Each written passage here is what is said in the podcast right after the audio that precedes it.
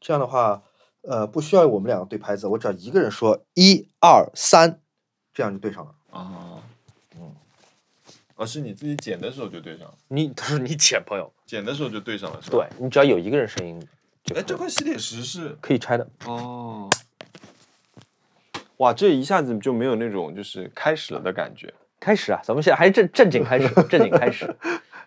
哎，这个是太小吗？我把增益调下来一点。你觉得这样呢？为什么这么不可控啊？这样是好像你就有点像那个浴室的那个酒店浴室的那个 水龙头，要么太烫，要么太冷。嗯，现在呢？这样子是不是好一点？哎，这样好的，是好像我们两个声音这样比较平均，是比较平均吧？朋友们，有点久，你们还好吗？今天的感觉就是怪怪的，嗯有点一下子不知所措。我们的设备被精简了。啊，我们今天在使用一个大疆新出的保密设备进行录音。呃，我希望我们播客剪出来的时候，这个设备已经发布了。如果它没有发布的话，这里就是哔 就哔得把哔这段给剪掉，哎，有点好用。嗯，好的。嗯，那再次欢迎大家来到我们本期节目啊，这期是三十七期，三十七期，欢迎大哇家，真是不容易，我们已经做到了三十七期呢。好久好久没有更新啦，因为前一阵对吧？那个肖莫我追溯了黄河，对我从黄河源头走到出海口，嗯，莫呢在在一个神秘的工作里，对一个工作陷阱当中，好不容易爬了出来。我们今天坐在一块儿录音，好久没有看到面对面了。我们在一个房间里面的两个角，因为我们不想互相的声音影响到对方那个 麦克风收声。来吧，好的，那首先我们先回答一点问题啊。嗯，艰难干饭王问，请问我们养宠物的时候，有必要每个月存一笔钱来支付宠物生大病的费用吗？自己做一个宠物保险。他是第一次养猫，不知道生病开销大到什么程度。哎，我记得以前有一期播客，有一个朋友说是支付宝还是哪里有两三？期？对我说的，是你说的是吧？对对对，我我其实给他回回复了，但是我觉得嗯可以说的，就其实现在很多平台都有，嗯，就是我自己买的是支付宝，因为我觉得当时我只知道那个，我就买买了那个嘛。但是我觉得如果大家有这个想法的话，你可以稍是稍微研究一下，现在很多平台都有在卖宠物保险了，而价格都差不多。然后就是你说到宠物看病的费用，是我之前给我们家的大菠萝去看病，看了一次尿闭，花了五千三。然后第二次是隔了一个星期之后又去看了一个肠梗，哇，两万块钱还是一万五千六，嗯，差不多花了两万块钱。然后我第一家医院呢，它因为不是他们的定点医院，所以它只能报百分之四十。嗯，第二家医院报了百分之六十，所以你算一算，其实我一年花了七百多块钱，我这个杠杆已经用到了。哦，可以。所以对它无论是定点还是不定点，都能至少报百分之四十，是这样吗？呃，然后但是它有一点，如果你家猫猫以前生过这个病，它就不报了，哦，就同一种病，它只能支付一次。不是在你入保之前，入保之后你重复生也是可以看的。哦，嗯这样子啊。嗯嗯，所以我建建议你稍微可以了解一下。好，第二个问题，小泽问熊老师再次用回 Apple Watch 的感受。呃，这台 Apple Watch 有点厉害天没有用，今天没有带，今天没有带。这台 Apple Watch 有点厉害，因为呃呃，可能大家会说啊，这个这个某厂挤牙膏啊，这个什么六代七代差不多，我不知道，因为我六代我直接送给我爸了，我对六代没有任何印象。呃，七代我的感觉是屏幕好大，屏幕真的好大，嗯而且我现在手上的是一个不锈钢款，嗯不锈钢款加了一块儿米兰尼斯的那个七百二十八的那个表带，我觉得整体感觉非常非常的像传统腕表了。就不仅是像我那块亨利木石，嗯它是整个质感，就是金属啊、反光啊，然后戴在手上的贴合的感觉，都很像传统腕表。嗯呃，当然你首先得把那些废话关掉啊！我这两天有点受不了 Apple Watch 一直在跟我讲废话，什么快来跟我一起正念吧，哦什么哦让我跟他正念什么之类的，或者是 我在拉屎，他告诉我说起来 站一会儿吧，就非常不合时宜。Anyway，嗯呃，除了这些那个啰嗦的废话之外，然后一旦 Apple Watch 能够管好自己的 business，嗯就还是看上去不错的。而且我最近发现了一个这个神秘新功能，以前从来没有人告诉过我，就是它居然是能给电脑解锁哎，对，可以啊。对，这个大为出乎我的你靠近电脑的时候，你就可以你只要带着表，然后一嗯。打开盖子，然后电脑就解锁了，然后啊。表提醒你说解锁了。对，就嗯。跟你在路上用，就你戴着脸罩，就是口罩的时候，啊、你用手表解锁你的手机是一样的。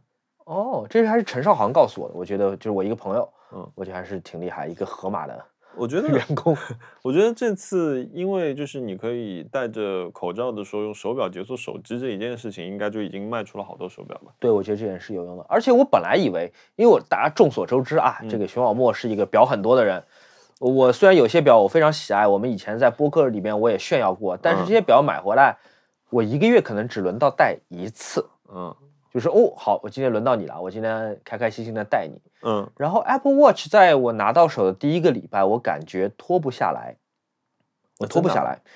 即便我觉得每天充电这个事情有一点烦，哎，苏兆阳送了我一个像 U 盘一样的充电器，就旅行用的，嗯，它像个 U 盘一样，插在电脑插在上是吧电脑上，嗯然后多出来一块儿，然后表放在嗯上面就能充。嗯我觉得那个挺方便的，呃，而且充电速度确实挺快的。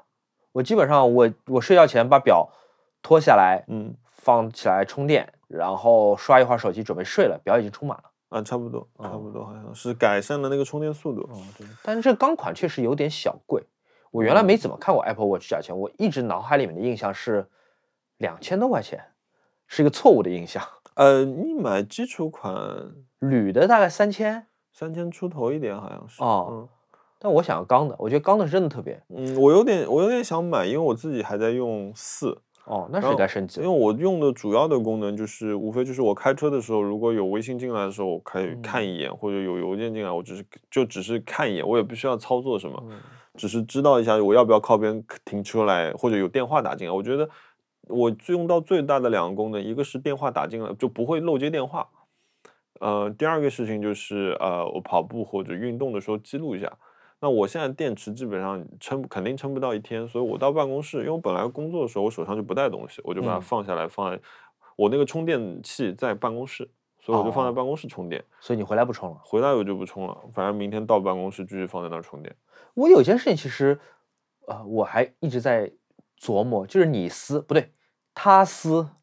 Apple Watch 刚出的时候还出过黄金的版本的，十八 K 金的，叫嗯 Edition。嗯嗯那个事情我就一直不明白，因为大家都知道，对吧？这个数码产品更新换代很快，嗯但是你又卖这么贵的一个材料的版本，它是或者说谁会买一个就注定会很快更新换代的一个产品？虽然现在不出了啊，嗯这个我当时我还写了篇文章，我觉得就有点像把钻石镶嵌在番茄上，嗯，就钻石是真钻，但是番茄迟早要烂的，我就没明白。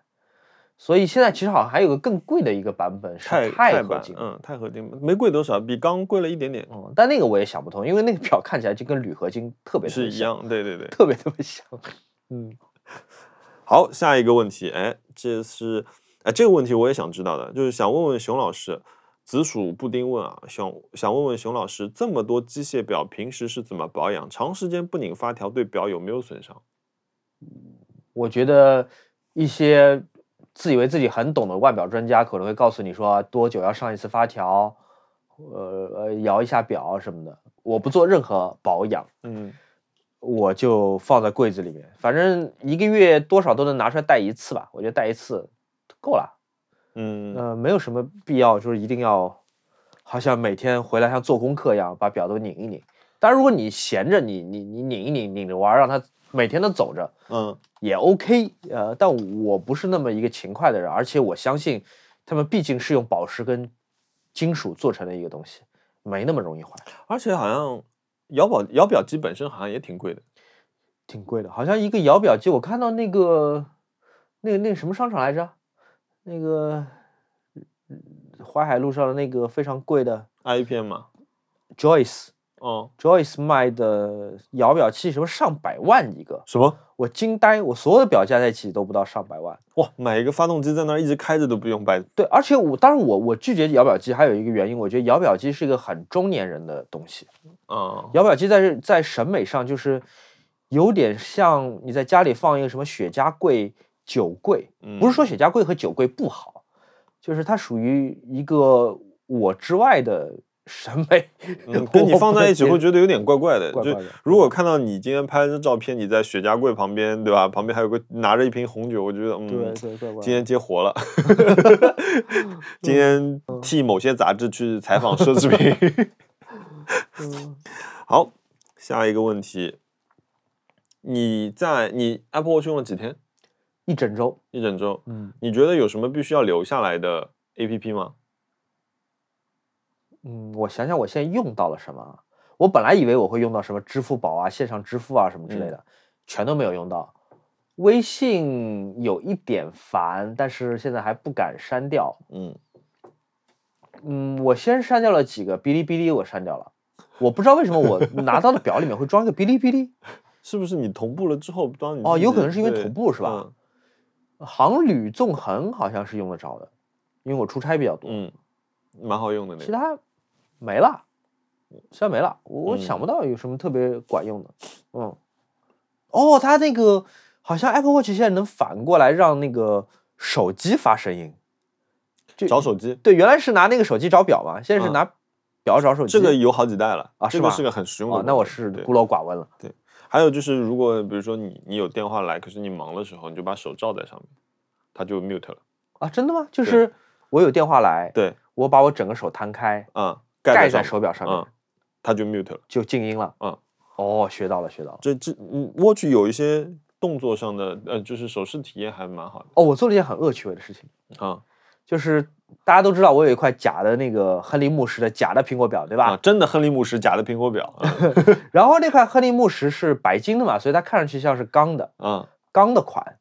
然后我那块亨利木石是大象灰色的皮，不是大象皮啊，就是像嗯大象皮一样灰的一种皮的表带。嗯，我找了那个表带的供应商，给你做了一个给我给 Apple Watch 做了一个一模一样的表带。所以等到我那块表带 到了，我就打算发微博 PO 两块表肩并肩，因为我把那个 Apple Watch 的表盘嗯，颜色也调成是一模一样的，也是绿色的，哦然后有点渐变的那天看到你个颜色。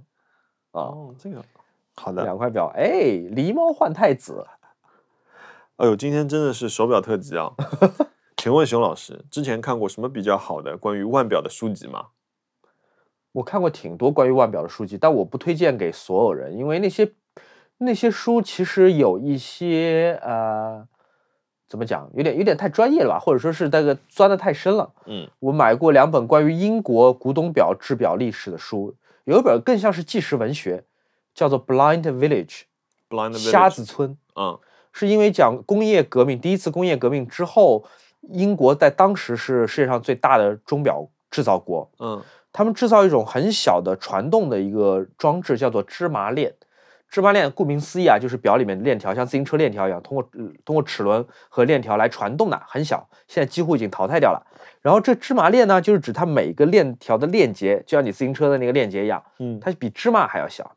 嗯所以说它是呃，在没有电、在没有照明和放大设备的年代，造这样的链条，它是需要大量的劳动力、非常专注的注意力，甚至是以牺牲视力、牺牲视觉的代价来做的。你做着做着就瞎掉了。所以当时他们雇佣了很多廉价劳动力，比方说村子里的妇女和儿童嗯来做这种芝麻链，导致一整个村接着一整整个村，大家就全都是视力下降，或者是变成瞎子。哦，所以叫 Blind Village。Blind Village 瞎子村，就是这个。其实你最后发现跟表关系不大，讲的是工业革命之后一个国家快速的呃资本主义化，然后嗯导致的对于一整个阶级的这种牺牲和抛弃。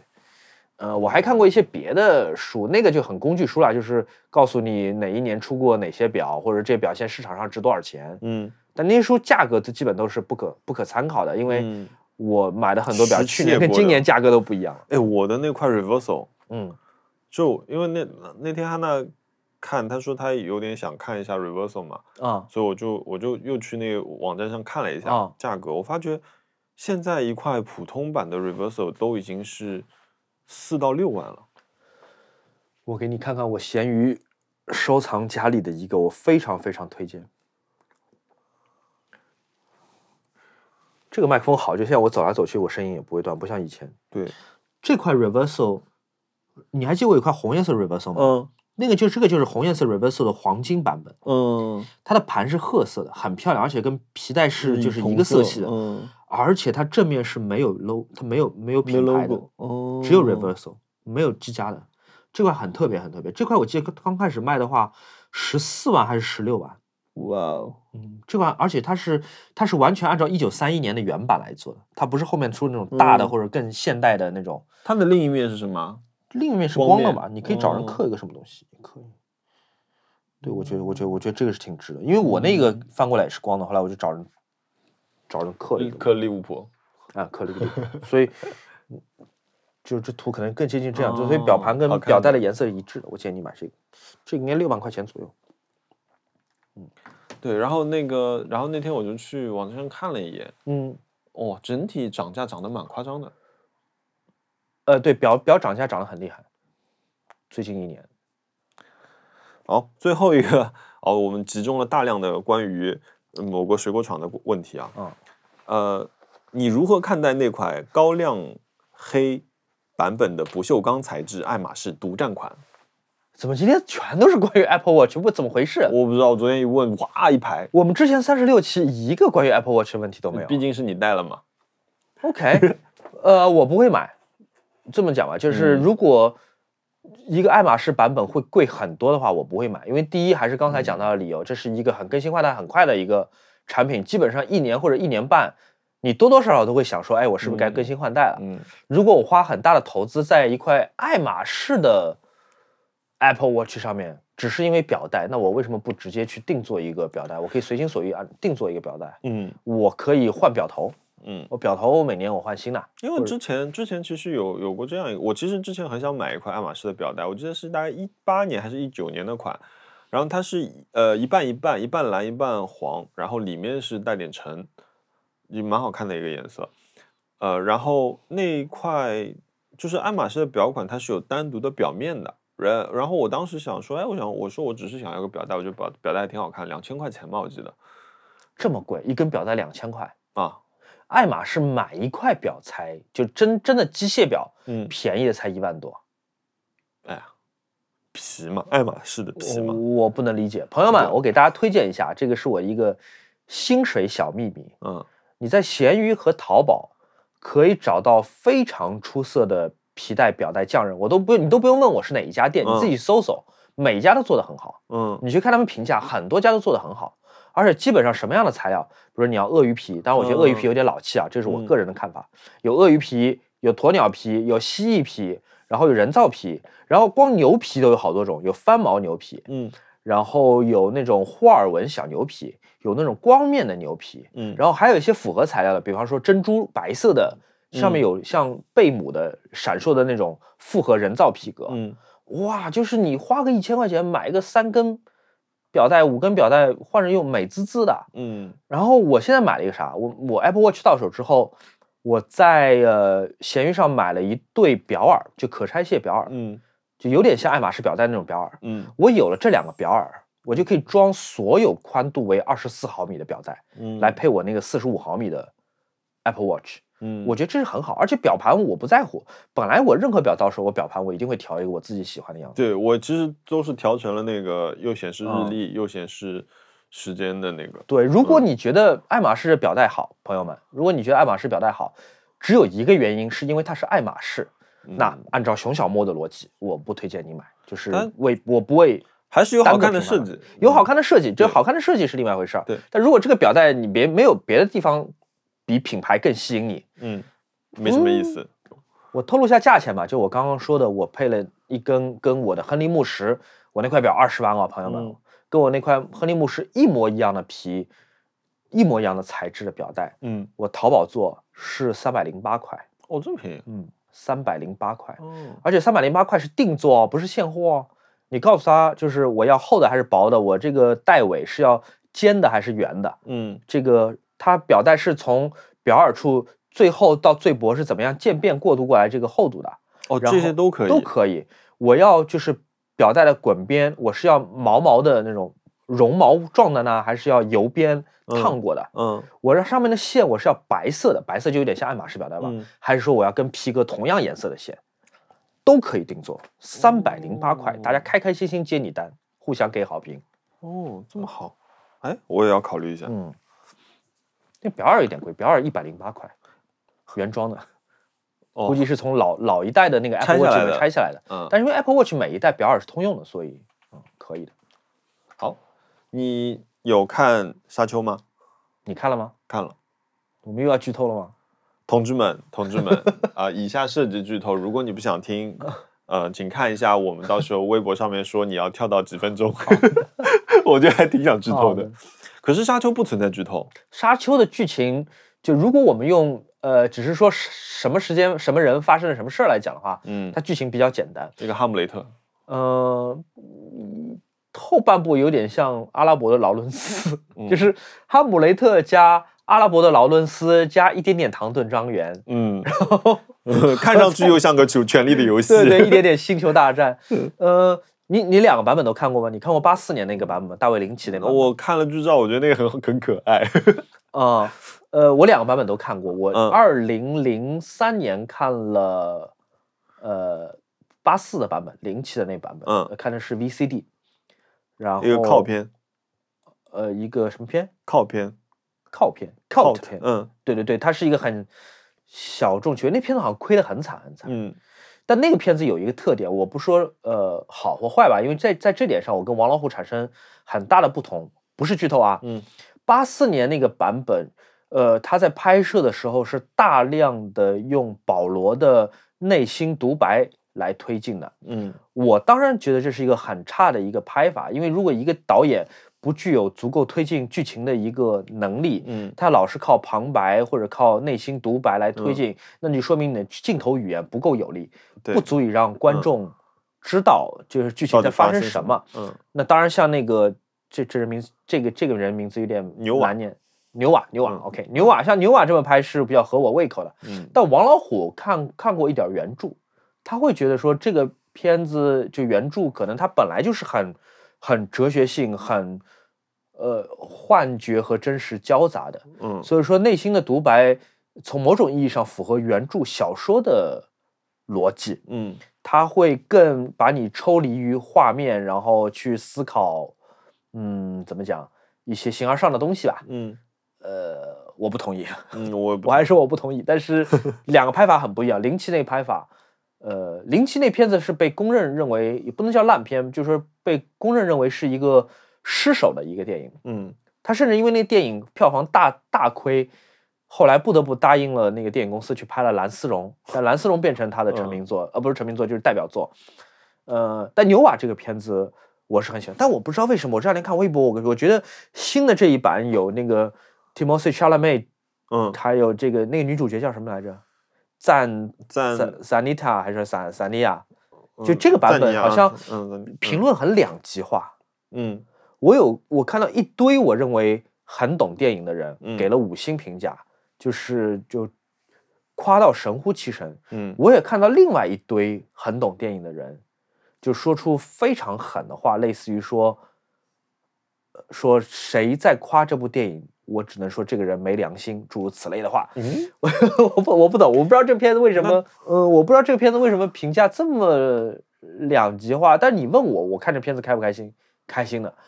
这个片子我去看之前，我可是挺困的，嗯，我觉得我会在电影院睡着多少时间？三个小时吧。两个半两个半小时，我从十一点钟看到了一点三十八分。我看的过程中一直在哇哦，嗯就是当然了，就是看一个电影，你讨论视觉跟画面，好像听上去有点太肤浅啊，嗯，呃，是不是？但是你你觉得这个美术做的太好了，是就是我就是这么肤浅。对，那群白颜色的戴面罩的兵，这个降落到地下城，不是地下城，那个那个嗯那个那个抠窟，对那个窟呃对嗯呃，这段也不算剧透，因为那个预告片里面也有这个。嗯，哇，那个那个太美了，你那个你知道那个片子我想到了什么吗？满城尽带黄金哦，有点有点对吧？真的有点这样这样下来，啊、而且这个片子其实当然应该是原著啊，就是这个嗯。故事本身，它是刻意的有一点嗯，有一点混搭的，因为我觉得很多看这个电影的朋友可能没有意识到这一点，我纯粹嗯。把它拿出来讲，嗯。呃，看看会不会引起你的兴趣。我们先说《哈利波特》吧，嗯《哈利波特是一个架空的世界，嗯。在哈利波特的世界里面有魔法世界和有真人的世界，嗯。但是魔法世界的那套它跟西方的基督教传统是不相容的，嗯。就是你有魔法，你就不可能有呃基督教，嗯。所以在哈利波特的这个故事里面，因为呃在这个虚构世界里面，呃基督信仰上帝是不存在的嘛，嗯。所以没有人是叫圣经里的名字的。圣经里名字有哪些？比方说乔治、嗯。保罗、彼得、大卫、迈克尔、加百利，这些嗯。在欧美人当中比较常见的姓名，嗯在《哈利波特》里面是不存在的。所以，《嗯哈利波特》是故意营造一个非基督化的世界。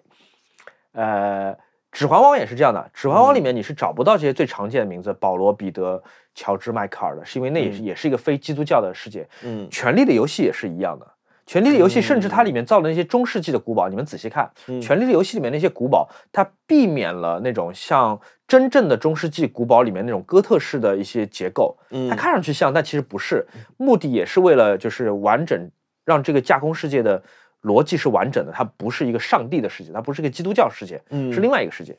但是讲回来，在沙丘里面，这个主角可是叫保罗，嗯而且在这个世界里面，他这个爵位是和真实世界的爵位是一样的，就是嗯公侯伯子男。嗯那个呃 Atreides 家族是 Duke，嗯然后 Harkonnen 家族是 Byron 男爵，嗯公爵、男爵还有皇帝。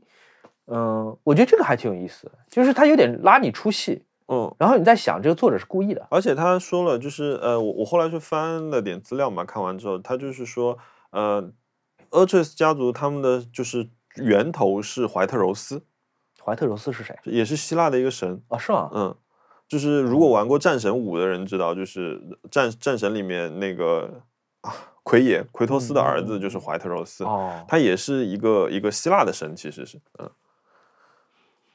所以我我不知道，我我我的感受跟你很像，我觉得我是很想看这个片，我很想看两部片，而且等了很长时间，就是这部和下个星期的零零七，嗯然后呃，我也几乎是在第一时间就去看了嘛，嗯然后看了一个激光版的，而且因为我去的早，我看了最早那一场，所以我是坐在正当中最好的位置看的。哦，我觉得我看完这两个半小时之后的感觉就是想，哇，下一集什么时候出快？点出，对 好快好想看点出。我我觉得真的要鸡蛋里挑骨头，你什么地方都可以挑。可是我觉得这样一个片子，因为首先来说它是一个商业片，嗯我觉得你能把一个商业片处理成这样，它的服化道，呃，我觉得是没有什么好挑剔了。它就是莎拉妹每套衣服出来，我都觉得说哇，好看很厉。害，真的很厉对害。然后它又很好的融合了一种就是，就比如说你刚刚说的中世纪，因为他们又回到了冷兵器时代嘛，嗯，是的，它的一些衬衣的一些细节，它其实有很多那种当时中世纪的这种制式的感觉，嗯比如说包括它的袖子那种状态、那种嗯结构。所以包括嗯，我记得有一个镜头，就是当他们刚刚去到这个沙星的时候，嗯他们身上身上穿的那些甲，那些甲就是它其实是像骑士甲演变过来的，它其实不是一个星战里面穿的白冰穿的那种科技甲。嗯。其实我觉得这些细节是很有趣的。对，我觉得，呃，包括我不知道大家有没有注意到啊，这也还仍然不算一个重要剧透，就是在刚开始没多久，他们在吃早饭的时候，嗯呃，那个，呃呃，公爵夫人嗯。跟保罗说，你今天要就是就正装出席，要嗯。穿着打扮起来，然后保罗就问他说，我应该穿哪一套？有嗯两套选择，军装还是？一个是军装的礼服，还是是仪式性的礼服？嗯。这一段太像唐顿庄园了。嗯，或者说太像贵族阶级的真实的生活状态吧，十九嗯。世纪的贵族阶级的真实生活状态，就是他们穿礼服是有两种最重要的，嗯。军装礼服和仪式礼服，就是它完全是把一个我们已知的规则架到了嗯一个未知世界里面去，而且它不像我们以前看的一些科幻片，就是好像外星人必须要都有三个头五个脚，嗯那种，对吧？嗯不是的，好像每一个呃飞船看上去都是挖空心思去设计的。嗯，哦，百德维那个飞船，正义正义 机啊太厉害了太棒了，那个嗯。整个那个它收纳起来，然后又打开的这个过程太酷了。你知道那个是是个实景吗？是吗？嗯，是实景。他们把正义机真的做出来了，当然它不不不能飞，可嗯是它在比如说海王在出飞机的这一段这些这个飞机他们是真的做出来了，因为牛瓦说了，就是我不会拍假的。他说哦我很佩服那些能就是假拍的导演，嗯然后三 D 做上去。他说我不会，所以我就让他们全做出来了。哦他还有一个很离谱的事情，他有一段，他们不是叫那个 spicy 吗？啊，那个 spicy 其实是谁的便便嘛，对吧哦，那我还不知道？spicy 是杀虫的便便，啊，是啊，对，所以他们不能杀了杀虫。嗯然后，呃，当他去抓那个 spicy 的时候，不是阳光射过来，然后很很亮嘛，很闪嘛，那个。他为了那个效果，所以他们就买了一堆这种就是便宜的晶体，嗯跟那边的沙子混在一起，啊，然后就拍这样一个效果。所以这些都是实景。哦，原来是这样子然后你知道是在约旦拍的，啊，我看出来了嗯，这个就是拍了无数外星电影的，就是对吧？我我我我我前年还去过，又去过第二次，我那个沙漠去过两次，嗯我在那边给 OPPO 拍了一个 vlog，然后我知道变形金刚在那边拍过，火星救援在那边拍过，然后那个施瓦辛格那电影叫什么 Total Recall 全面回忆在那边拍嗯过，只要跟火星外星相关的，哎你不觉得这个很像风之谷吗？很像，很像很像。但我不知道谁抄谁啊。他们他即便是那个呃那套循环套装，是不是很像风之谷？我觉得那个应该是风之谷借鉴了沙丘，因为沙丘的嗯小说出来更早。对，包括沙虫，嗯嗯嗯只是风之谷更进一步，它底下做了一个纯纯净世界。嗯嗯，是的。我其实以前不知道他们区别的时候，我是嗯，大家都有 沙虫？嗯，一个大型的土笋洞。嗯，你吃过土笋冻吗？我吃过，我吃的时候我不知道那是什么，我以为真的是以为是笋，我没有吃第二次。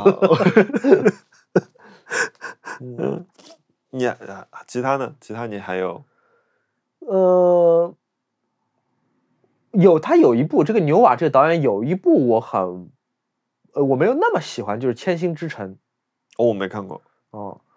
我并不是因为里面有吴亦凡才不喜欢那电影啊，但是我觉得那电影好像有点碎，呃，我觉得那个特别是到后面有点失控，嗯但是这一部我就觉得它的气氛拿捏是很好的。嗯它的气氛是好的。嗯，因为《沙丘》这个故事怎么讲，它以不太像别的那个重拍电影。《沙丘》这个故事，如果你看过两个版本的故事，你知道它它主要的情节没有改变，或者说导演不太可能对这个主要情节进行改变。嗯我甚至发现这两个版本时隔了三十五年、三十六年，嗯他们很多台词都是一样的。这有点像你现在重新拍一部莎士比亚剧《罗嗯密欧与朱丽叶》，嗯你可以把它拍成古装片，嗯你可以把它拍成现代片，你可以让俊男美女来演原来是由老演员演的那种片子。但嗯是无论你装束跟美术怎么变化，但是故事的内核是一样的。嗯罗密欧一定要死，朱嗯丽叶也一定要死，嗯就嗯，这个故事的内核是不会变化的。我我很喜欢有一个画面，就是雷托公爵嗯被刺毒的时候，被嗯刺杀的时候，嗯他最后被脱光了衣服，嗯，然后架在椅子上，对，那个画面太希腊油画了，是的。整个色调，而且你知道那张三十米长的桌子，他们真的做出来了，啊，是吗？那是实拍，我当时感觉他那个姿势特别像那个《马拉之死》嗯，那幅画。我我我我是觉得他，因为他其实是蛮健壮的，嗯，是的。我觉得有点像酒神，嗯，我有点可惜，因为我挺喜欢那个演员，叫奥斯卡什么来着？奥斯卡伊嗯萨克。嗯我我觉得那个演员是非常有力量的一个演员，他如果能在这个剧里面能多一点，不能说戏份吧，多一嗯点表现的，我觉得少了一点，因嗯为好像说第一部我不知道他会拍几部，好像只有上下，哦，应该上下。我觉得他现在已经拍到一半了。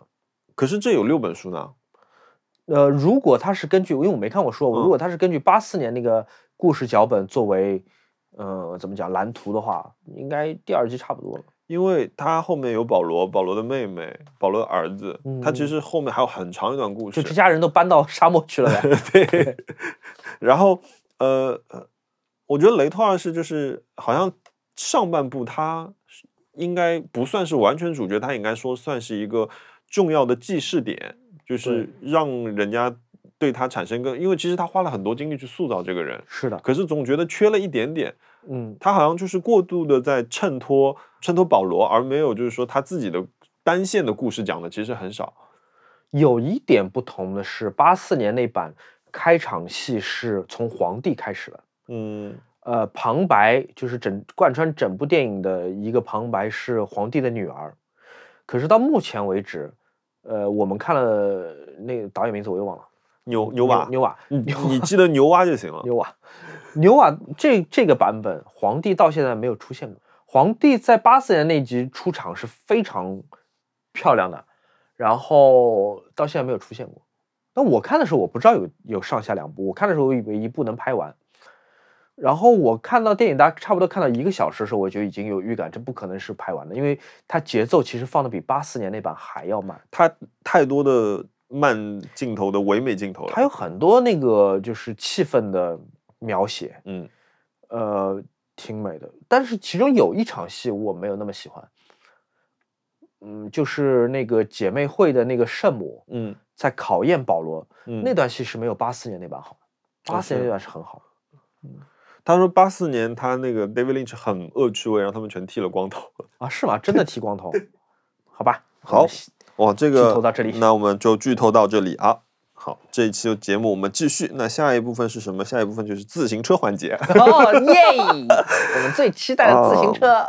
赵长子问，他说问我觉得 Tokyo Bike 怎么样？他想买一辆。其实 Tokyo Bike 我们聊过很多次，我觉得听节目的朋友应该是知道的。其实我觉得 Tokyo Bike 是，呃，如果你可以承受五六千块钱买一辆自行车，它长得不错，可是它的配件可能没那么好。嗯当然，这些配件我说的好是，它并没有到比如说竞赛级的，或者说它没有，呃如果你这个东西拆车件，它可能卖不了什么钱了。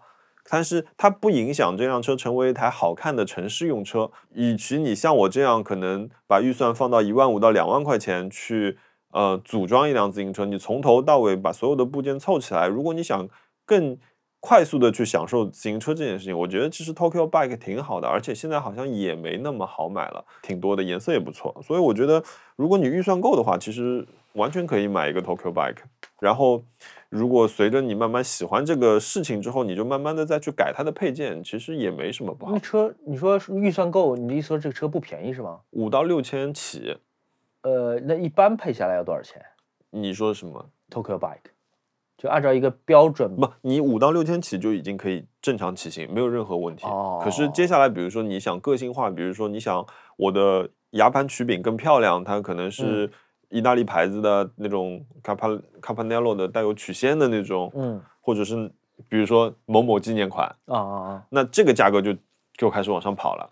哦嗯，但是你原厂件其实，因为它原厂件好，也是因为原厂件不值钱，啊所以你到时候替换的时候，你把它扔了也就无所谓。嗯，厉害。嗯，好的啊、下一个问题，草原白醉猫说，长途自行车，长途骑长途自行车需要准备什么东西和经验？日常只骑共享单车，想尝试环海南岛骑行。呃，这位朋友，不好意思啊，就是我最长骑行的经历大概也就是单日六七十公里，所以我觉得我完全没有到长途。可是，呃，长途就像开车一样，如果我开的是一辆双门轿跑的话，你长途你是需要一辆沃尔沃旅行车的。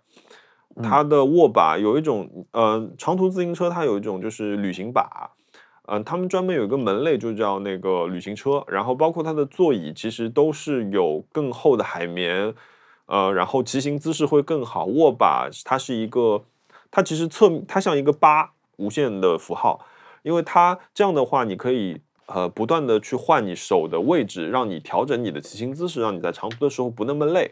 长途自行车的车架也是，它的车架会更粗壮，因为你可能需要在呃上杆上面驮包，你可能后面呃两个后轮两侧也需要驮包，包括你的轮子也会变成一个呃适应更多场地的，不是光头胎，而是变成一个齿轮胎。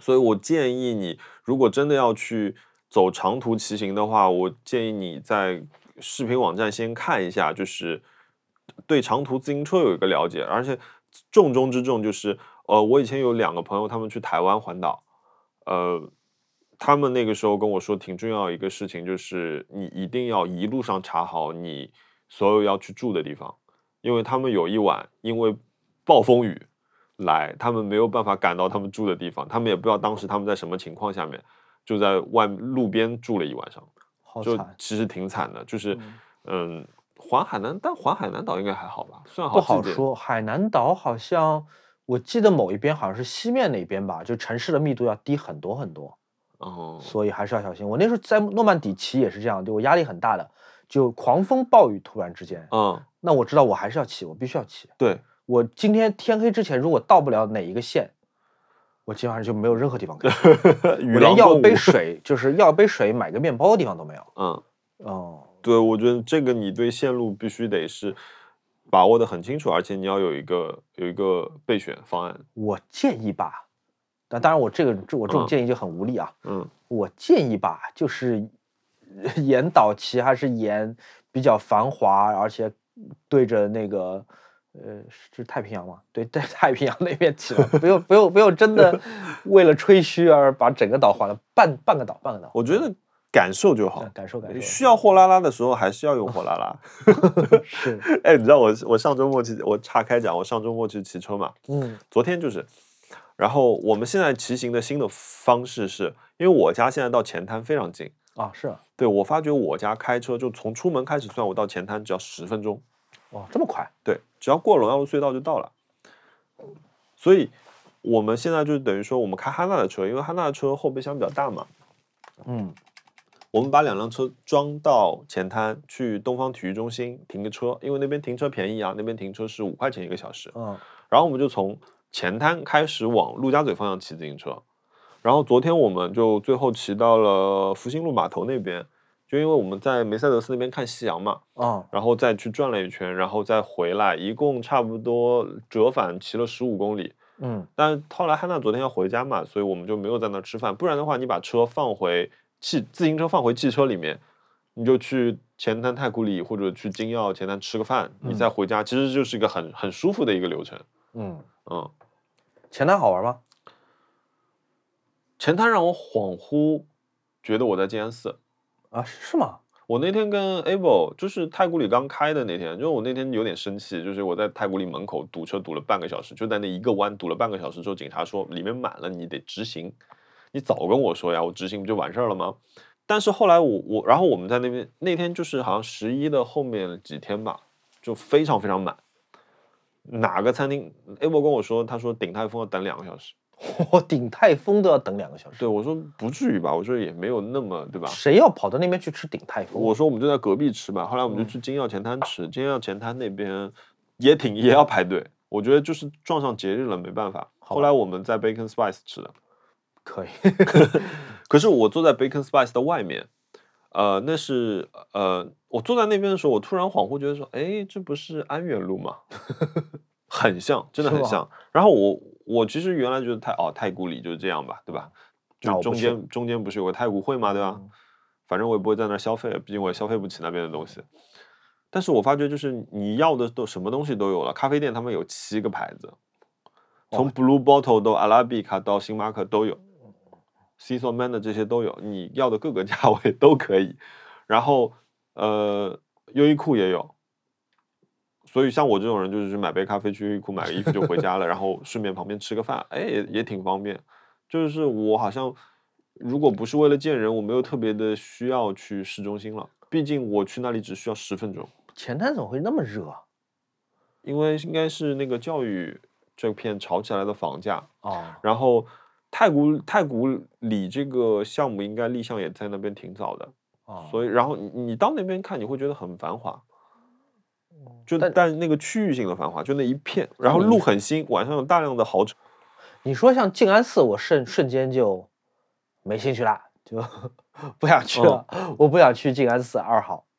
就很就我觉得它是一个便利生活的地方，包括说有呃汉娜喜欢那个超一个那个那个日本超市，他嗯。有一些东西他想买，那边也都有，反正。嗯，我听说前滩的房价要二十万一平了，曾经嘛，现在好像下来一点下来了吗？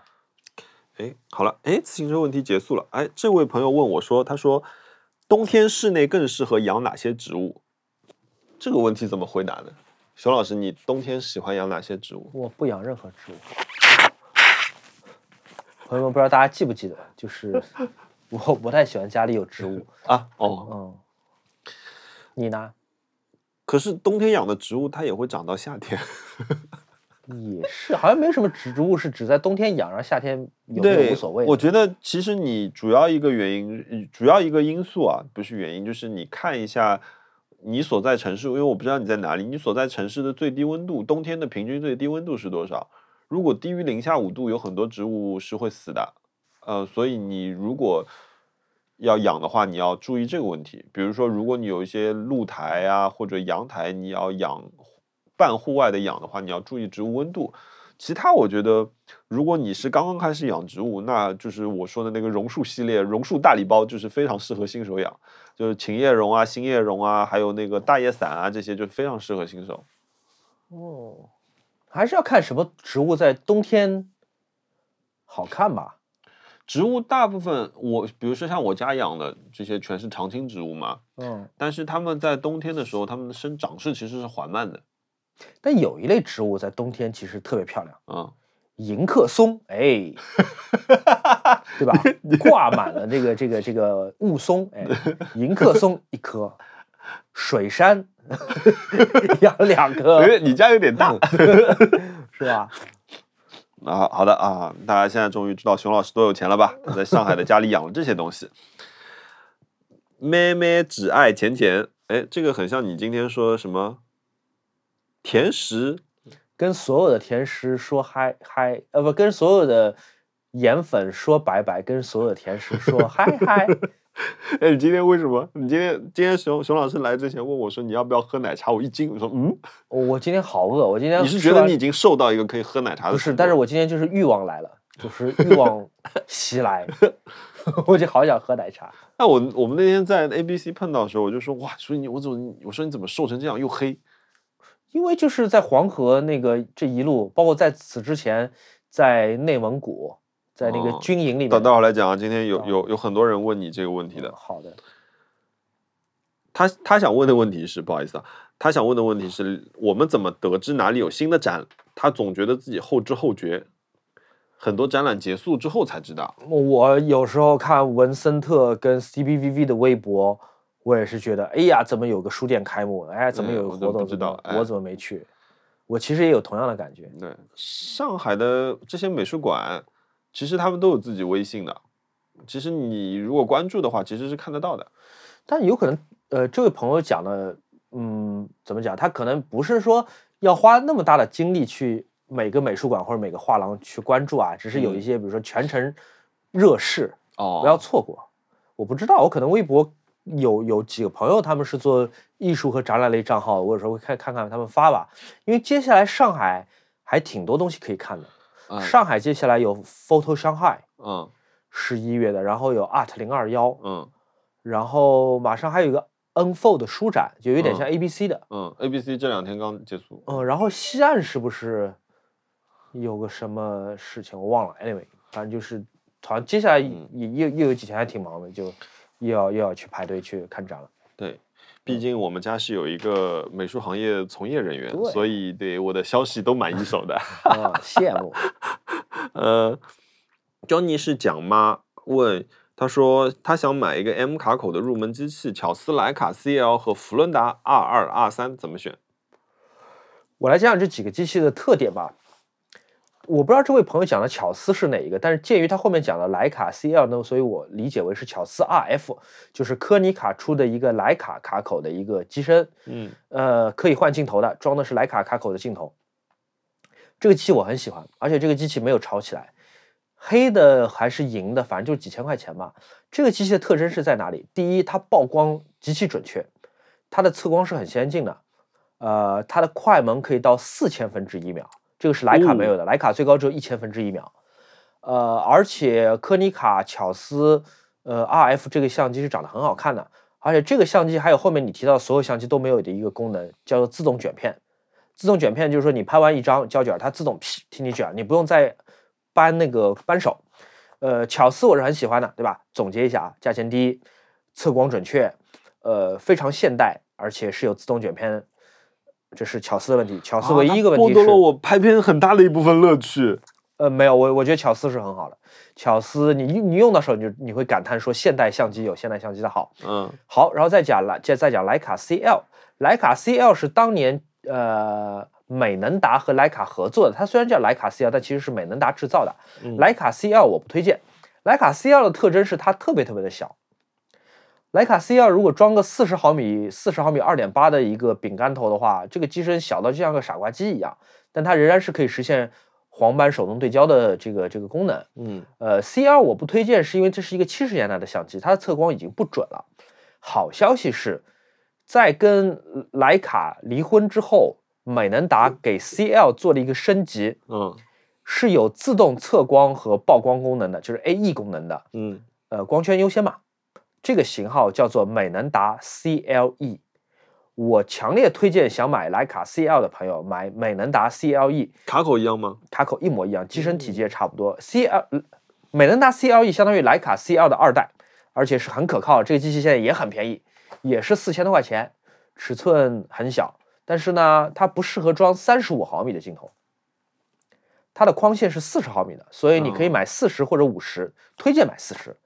呃，这个相机因为体积小嘛，所以又是另外一部分人会喜欢的一个型号。嗯然后福伦达，福伦达本质上跟徕卡的使用习惯没有区别。嗯福伦达需要手动过片，福伦达的 R 二或者是 R 二 M 都是呃有测光的手动曝光，嗯有点像 M 六的那种使用方法。嗯然后 R 二 A 和 R 三 A 是自动曝光的，是可以替你做光圈优先的。嗯嗯，福伦达我不是非常非常推荐买，除非你像我一样对福伦达有特殊情感。嗯所以我的推荐优先级，我我会优先买推荐买乔斯 RF，其次是美能达的 CLE，不是美年达，然后最后面 我才推荐福伦达机身。啊嗯，有没有操纵感很好的相机推荐？呃，操控感很好，是指操纵感，像开手动车那种操纵感吗？我其实也是这个问号。嗯，那肯定还是徕卡，徕卡的机身是真的很舒服的。嗯嗯，因为机身本身是不影响不影响画质的。就对于胶卷机身来说，机身本身是不影响画质的，都是你买哪个镜头，镜头本身决定画质。嗯所以你买哪个机身都可以，你你钱少你就买个福伦达二手的，嗯你要是钱多你就买个徕卡原厂的，嗯但是画画质是一模一样的。嗯呃，顺手的话用起来肯定是徕卡爽，徕卡是真的嗯就是，特别是慢门，二分之一秒，呲哒，嗯，就那个声音是很爽的。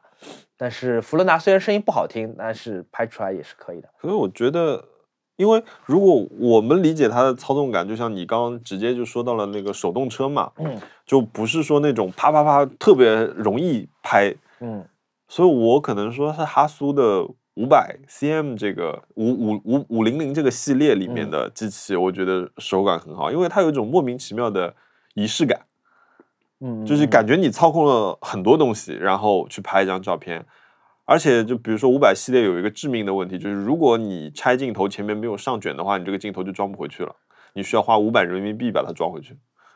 呃，对，哈苏是一个很容易坏，而且有很多禁忌的一个机身，它不在这个讨论里面。如果是幺三五的机身的话，嗯我们讲旁轴，那肯定是徕卡是最嗯，好的。徕卡是最舒服的。当然就是看你是不是这么迷信品牌了。就是我是觉得，我买徕卡是因为别的原因，但如果你让我为了手感去买徕卡机身，我不觉得这个钱是值得的。嗯福伦达手感没有那么好，但是差不到哪里去。嗯。哎，以前有一台手感很好的机器啊，就是公呃，不是说手感很好，是声音很好听，FM Two。嗯，那是另外一种好听。徕卡的好听是在于它安静，呃，隐蔽。嗯，尼康的快门声是呃很很爽，对，爽，是种铁汉的 快门声，就没有没有任何一个形容词比爽更合适了。对，所以那那又是两两两种两嗯种爽法啊，嗯，而机器也不一样，那个更像是单，那个是单反，单反对嗯，那是单反那个。是单反。还有一台是佳能的 AF 杠一，机皇是什么？嗯，也跟跟 FM Two 有点像。嗯嗯据说那个奥林巴斯那个小单反很好，OM 一，哦我没用过据说很小巧，而且就是拍起来也很爽。啊。香脆脆说，在设计过程中常常遇到草图感觉很好，但是后来的成品却丢失了草图阶段的灵气的情况。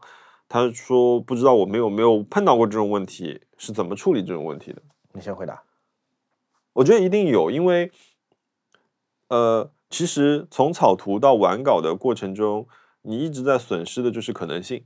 嗯嗯，因为草图的阶段，它有大量的可能性，因为你可能一张画你画了百分之三十，这个时候它充满了可能性，可是它又有一点雏形，所以你自己的脑子里面给它加了很多东西，而且在这段时间里面，你的精神状态是很放松的，你不担心任何一个错误，因为你知道这是草图。就像我今天跟你说，呃，比如说，比嗯，怎么说？比如说，你冲一杯咖啡，以你平时的轻松的状态，你冲出这样一杯手冲咖啡，你的味道就是很好的。可是，你有没有碰到过一种情况，说今天大家都看着你说，熊老师，你来教我们冲这一杯咖啡吧？然后你可能你的失误率会远远高过以往。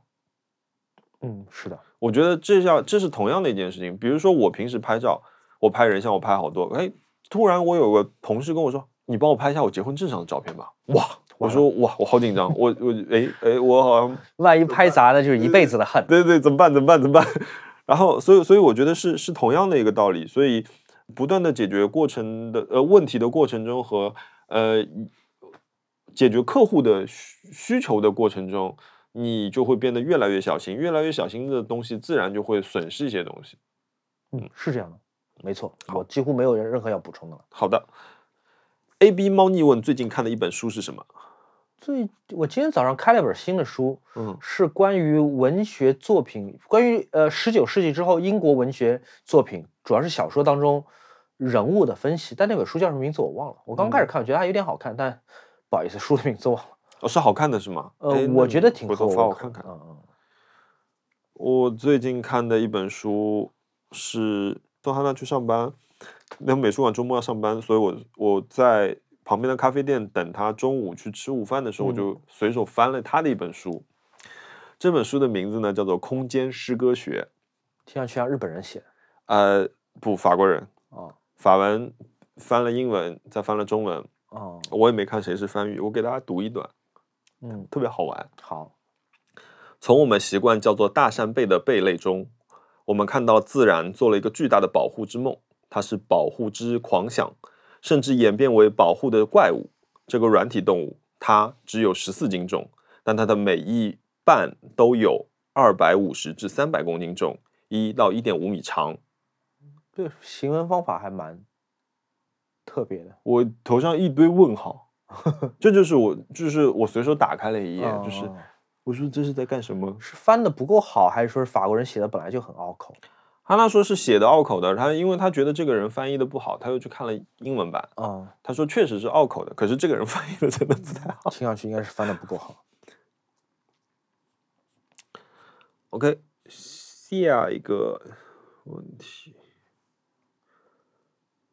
熊老师有没有成为过哪外（括号中外）明星的颜粉过？没有到粉的级别。呃，首先音乐人我是不会的。因为我一直觉得，就是从从，如果你是个喜欢听歌、喜欢音乐的人，你从乐迷变成粉丝，是一种自我降格。嗯，呃，我有很多很喜欢的音乐人，他们的唱片我都买。我甚至不觉得音乐人和音乐人之间应该存在竞争。像 Oasis 和 Blur，那基本上是个媒体的 hype，是个媒体炒起来的一个东西。嗯，你要喜欢嗯这种类型的音乐，你喜欢。Britpop 这种运动，你可能两个乐队或者这很多乐队你都喜欢。嗯，呃，粉呃颜粉，我以前很喜欢齐达内，但肯定也不是因为齐达内 长得帅才喜欢。我们竟然在这点上是有共识的。对 对对，不是因为他长得帅才喜欢他。呃，没有吧？如果硬要从大家现在正在讨论的那些国内打引号小鲜肉下引号当中选一个的话。我会觉得，嗯，刘昊然确实很很可爱，嗯，很很憨憨的，嗯，形象最好的一个吧。但是你让我为他花钱，花一块钱，我可能都不太愿意，就是因为他有个电影上，这个电影是个烂片，嗯，我愿不愿意去看？我不愿意。不，嗯，我不是不舍得这钱，我连这个时间都不愿意给他。我觉得我小时候有，我小时候觉得，哇，刘德华好帅，哇，Tom Cruise 好，Tom Cruise 好帅，他俩是一种帅，我觉得。Well。OK，你继续讲。这我是一个小孩的时候嘛，嗯、对，嗯其实他好像对没有没有没有成为粉过，对，嗯，哎，你怎么看如影四 D？那是一个改变行业的一个相机，它会会为了工作室去入手吗？什么样的工作室？首先你要看你的这个工作室，不会，就是那个它是适合呃你在做 TVC 或者是一个虚构故事的一个项目时候使用的。如果你是拍一个真实故事，拍一个纪录片，就像我们之前拍二幺四那样，我不知道接下来会有什么画面发生，那我一天一整天这个相机都要端着都要开着，那我这个体力是支撑不了的。嗯，呃，所以我不会买，而且主要是我认为器材没有底，器材我可以永嗯远可以就一步一步买到最贵的。但是我现在我觉得我现在用的，我和苏兆阳两个人一人有一台索尼的 FX 三，嗯，那两台机器我们用的非常顺手。我那天还问你说，我说，哎，你这个成片的质量好好，嗯，对，那个那个片子我们蛮得意的，就是无论是画面、我们故事、我们拍到的东西，嗯，然后我们的立意，然后我觉得都都挺好的。OK，呃，Suit Up Now 说问啊，这个问题就是他想问无线的灯啊，其实我们之前有聊过很多次 a n Tradition 的那个 VP 的系列，然后 Hey 也有一个蘑菇的系列，然后呃 Fritz Hansen，哎是 Fritz Hansen 吗？那个黑米黑样的那个灯是给谁做的？忘了，不记得了。啊、你说无线是指不插电源是吧？对不插电源就像这只，嗯嗯，就这样，这个灯我们其实其实说过有很多个选择，就是呃，你可以看一下，其实现在各大家具厂都开始出。哦，那个好像是 Floss 的，Floss 也有，Anyway，Floss 肯定是有一个呃不插电的灯的。啊，这个问题，Chin 问如何有效的投资和或者存钱？他每次想存钱，但还是时不时的想看淘宝和闲鱼怎么办？如果我们的听众当中有这个问题的有效答案，麻烦你告诉我们。我是不知道的，不要问我。我有一个办法，嗯，当你的钱全都套牢在基金、股 股票票和基金里之后，你 就什么都不想买了。，OK，好吧。我上个月开通了我的股票账户，啊、并且成功的把我的钱都套在了里面。现在是涨还是跌啊？今这里最最近都是震荡，我我我没我也没有亏，我也没有赚很多，就是就是，但是这个钱我自一时半会儿也拿不出来。你炒股的目的是为了玩儿还是为了投资啊？呃，我我觉得是这样子的，我把钱放在基金里面。哎，我有跟你说过那个很搞笑的故事吗？没有。就是有一天我的那个招行的那个理财经理，也不是理财经理吧，理财顾问，他不能帮我操作的嘛，所以他跟我说，他说，哎，童先生，你有没有时间，就是我们约一下，聊聊一下。嗯我说，哎，我说，哎呀，你不要给我推荐那个，就是不要给我做推销，就是不要。嗯然后他说没有，他说一般来说，他说我们行的那个用户呢，他说随便就是一年差不多都有百分之十。嗯，他说可是你的操作呢有点太多，可哦是你只有百分之二，百分之二点三五。嗯就我觉得我的言下之意就是。一顿操作猛如虎，你只有百分之二点三五。我想说，哦，shit，好吧，那我说那那我们约一下，然后我就我就去跟他大概聊了一下，然后他就说，就是因为我把很多钱都买在了三十天、六十天、九十天里面，嗯。他说你想一想，他说你一年如果买九十天买四次，他的那个回报率看上去好像还可以，每一期的，可是你每买一次，你就有一个星期的就是空窗期，嗯。你所以你一年里面就有一个月你的钱一分钱都没有赚，嗯。只是放在那里。嗯。所以就我说哦是这样子，而且他说，因为我一直跟他说，我说我不知道我明天会干嘛，嗯。所以我不知道我明天会不会就是突然买一个什么超大件这种东西，嗯。呃，我所以我不想把钱就是比如说放两年三年这种，他说两年三年其实都算他们很短的一种操作了。那他就说，那那我所以我说我的钱要有灵活性。可是他说，那你把你的钱放在九十天里面，我现在给你推荐一个好的产品的时候，你也是买不了的。我想，哦，是，所以我现在等那天跟他聊完之后，我就会把我的钱重新规制一下。当这些东西全部到期之后，我重新去分配。我我觉得我今年三十五岁，我第一次真正的意识到理财的重要性。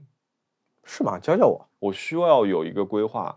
我需要知道我有多少流动资金，我需要有一个长远的计划去处理这一些钱。哇，你讲的这些事情我从来没有想过。就是当对，因为当别人不怎么操作都能有将近百分之十的收益的时候，我只有百分之二，我觉得是我要好好反省的时候。所以那些百分之十的人是买了什么呢？啊，他们可能会做一些，比如说长线的理财，就是比如他，比如说他有一部分钱可能买了五年的产品，哦或者有一部分钱就是放在了几个基金里，他没有操作。哦，而我呢，经常就是买进即封顶，买进就开始跌跌跌跌跌，我最多一个基金跌了百分之二十。哇，天哪，好啊心疼啊！嗯、所以就是呃，我所以我觉得说这个事情是有一个重要性的，而且我要去控制住我自己，因为我有一阵子晚上，比如说有有一天我做完东西，我就闲着没事干，我但是我很兴奋，睡不着觉，脑子过于活跃嘛，我就开始看啊，然后我每次看基金的时候，我看到它那个曲线下来一点的时候，我就说哇，这就是。天赐的时机，这就是买进的时刻时候。可是我当时 我可能都搞不清楚，你今天买的，比如说你现在此时此刻晚上十点多买进的一个基金，它是到明天下午三点钟的那个价格跟你结算的，所以你不知道明天是涨是跌，你怎么知道你今天买进的是对的时候？哦，啊就很多可能听众里面有人会笑，就说：“哎，这么基础的知识你都不懂。”对我直到三十五岁我才开始 慢慢的搞清楚了这些事情，好吧，嗯，然后而熊老师，我完全我我比你懂得更少。可是你的手表非常保值，而且你的手表收益率非常非常好。但问题是我没有把所有钱变成手表，我要是能的话，说不定还能赚点钱。可惜我没有。早知道去年对吧，所有的去 all in 全部买皇你家橡树如果如果你去年 all in 买了，把所有的钱都买了手表，你今年的收益率可能是百分之两百。有呃两百不不一定到的，但百分之五十以上是很稳稳的对，嗯你想，我不经意间买了块表，竟然都赚了一半的钱。啊。你买了哪块表？我那块 reversal 啊，哦，是吗？已经赚了。我三万四买的，嗯我三万四到手，啊，对，现在挂出去你挂六万没问题，可以挂了，因为那是个很特别的限量版。我都没有拿在手上，我可以让他在日本直接就卖掉。真是期货。嗯对，陌生的陀螺问我会不会画架上绘画，呃，喜欢什么画材？我喜欢画架上绘画，而且我确实是有计划在做一个复合材料的画上架上绘画。可是鉴于我的空间限制，就是我有很多构思在脑子里面，包括说一步步的操作流程我已经都想好了。可是我鉴于现在我的空间问题，我没有办法做。当然我在寻找工作室。所以我是喜欢做的，但是呃，比如说喜欢什么样的画材，我觉得我会把任何东西当画材，就咖啡也可以当画材，呃，或者说红酒也可以。所以对我来说，它只是我需要表现画面用到的一样东西，所以我不会嗯、说我喜欢哪一个画材，嗯。我觉得是看我当时的需要。好，最后一个问题，熊老师可以剧透一下下期呃剧透一下这期黄河视频拍的是哪一位摄影师吗？黄河这一期拍的不是拍照的人系列，黄河这期是我的一个呃，我一直想拍的一个东西，因为你你知道的嘛，就是我我们俩都是上海人，我们都是住嗯。在长江流域的，嗯呃，从从差不多很多很多年前以前吧，就很多很多年前是指隋代啊，嗯从隋代以后，虽然黄河流域是中国一直以来的政治权力中心，但是经济和很大一部分重要的文化的中心是在长江流域的。嗯从隋代隋隋隋文帝、隋炀帝开始，经济中心就已经在长江了。所以我们我们小时候，对吧？那时候还有那个长江的纪录片，央视嗯播的纪录片，什么就嗯我们我们很熟悉长江，嗯我们很熟悉长江沿线，甚至我们没有去过的地方，嗯比方说三峡、重嗯庆、武汉，我们大概都有一个印象。但是黄河是没有的，我们只知道黄河是很凶险。黄河跟长江的一个很大的一个区别是，黄河没有办法作为运输河流，嗯船是没有办法全线通过的。嗯但是黄河好像，就我现在又要讲点宏大的事情。从黄河从某种角度来讲，好像，嗯，大家会很很容易理解，好像它更贴近，就是中国人的民族精神。就如果我们二选一的话，我会觉得嗯，虽然黄河水流量不大，黄河不能通船，黄河不是经济中心，但是黄河好像是更 Chinese 的嗯一个东西，一个嗯一个符号。嗯嗯，所以正好有一个我有一个客户，他们出了一款新的拍摄的设备，呃，来找我做合作。本来其实只是要做个开箱嘛，就是在家里开个灯，然后录下就可以了。我就觉得那要不就是我也不加你们任何预算，我也不需要你们承担任何的额外的成本。我们三个人，我们就拿这个设备，我们从黄河源头开始拍起。这是、嗯这个是一个自杀性计划，真的是自杀性计划。因为在黄河的源头那边，其实有三条江都是在几乎就是一百公里以内的一个地方发源的，长江、黄河、澜沧江都是在那个地方发发源的。我们要拍黄河，我们就要忍受高原反应。我嗯高原反应，以我以往的经验是很严重、很严重的，嗯而且那个地方因为它没有植被嘛，嗯黄河源是没有植被，所以它氧含量更低。呃，事实证明我们在那边就高原反应非常厉害，苏兆阳甚至还进医院。啊呃，但是那个地方，呃，不仅是美景，就是你开始理解说，呃，灌溉了这个华北北方好几千年的这条河，是原来是从这么一个泉眼，这么一条跟你现在的电脑桌这么宽的一条小河开始的。哦就是，哎呀，我所以，我刚刚说我也讲的很宏大，因为嗯真的你不到那边，你很难体会说，突然之间你得到的那种震撼，并不是因为波涛汹涌得到的震撼，是那种涓涓细流。嗯你会想，就是这根涓涓细流，它会历史上无数次改道，每一次改道都造成巨大的灾难。它可以从唐代开始灌溉宁夏、甘肃、陕西，嗯它可以是一个就是，呃，虽然不是这个水量最大，但是是中国最重要的河流之一。嗯呃然后仰韶文化，然后二里头什么都是沿着黄河来的，所以我这这个感想是，呃呃特别特别好。朋友们，期待十一月七号我的视频要发出来。哦，怪不得这两天 对，忙得要死。哦我们素材量极大，我们拍了两三个 T 的素材。哦我们一天开车要开十来个小时，所以我我回上海之后，我特别想找按摩。我每天坐在副驾驶嗯就坐十来个小时，但王老虎可能比我更辛苦，因为他也开车。嗯然后我们坐十来个小时，走的很多路都是不好的。嗯呃，除了高原反应、寒冷，而且我们要克服很多不好的天气，我们要赶路，我们天黑了我们就拍不了，所以我们要去某些地方，我们一定要就是开得很快，嗯在车上吃饭，嗯然后就当地能买到什么就吃什么，没得挑的。嗯呃，然后我们还开了好多很险的山路，就一边是悬崖，嗯呃，然后这个路还坑坑洼洼，没有护栏，嗯，很陡，一一不小心就翻出去。呃，什么样的事情都发生过。我们而且我们沿途经过了很多路，因为前一阵夏季很多省份发洪水，下大雨，很多路是被冲毁的。嗯，所以有些路我们是车停在边上，那个路已经被冲了一个一两米高的口子，我们从那路的口子翻下去，再从口子另外一端再翻上来，再走到河边上去拍。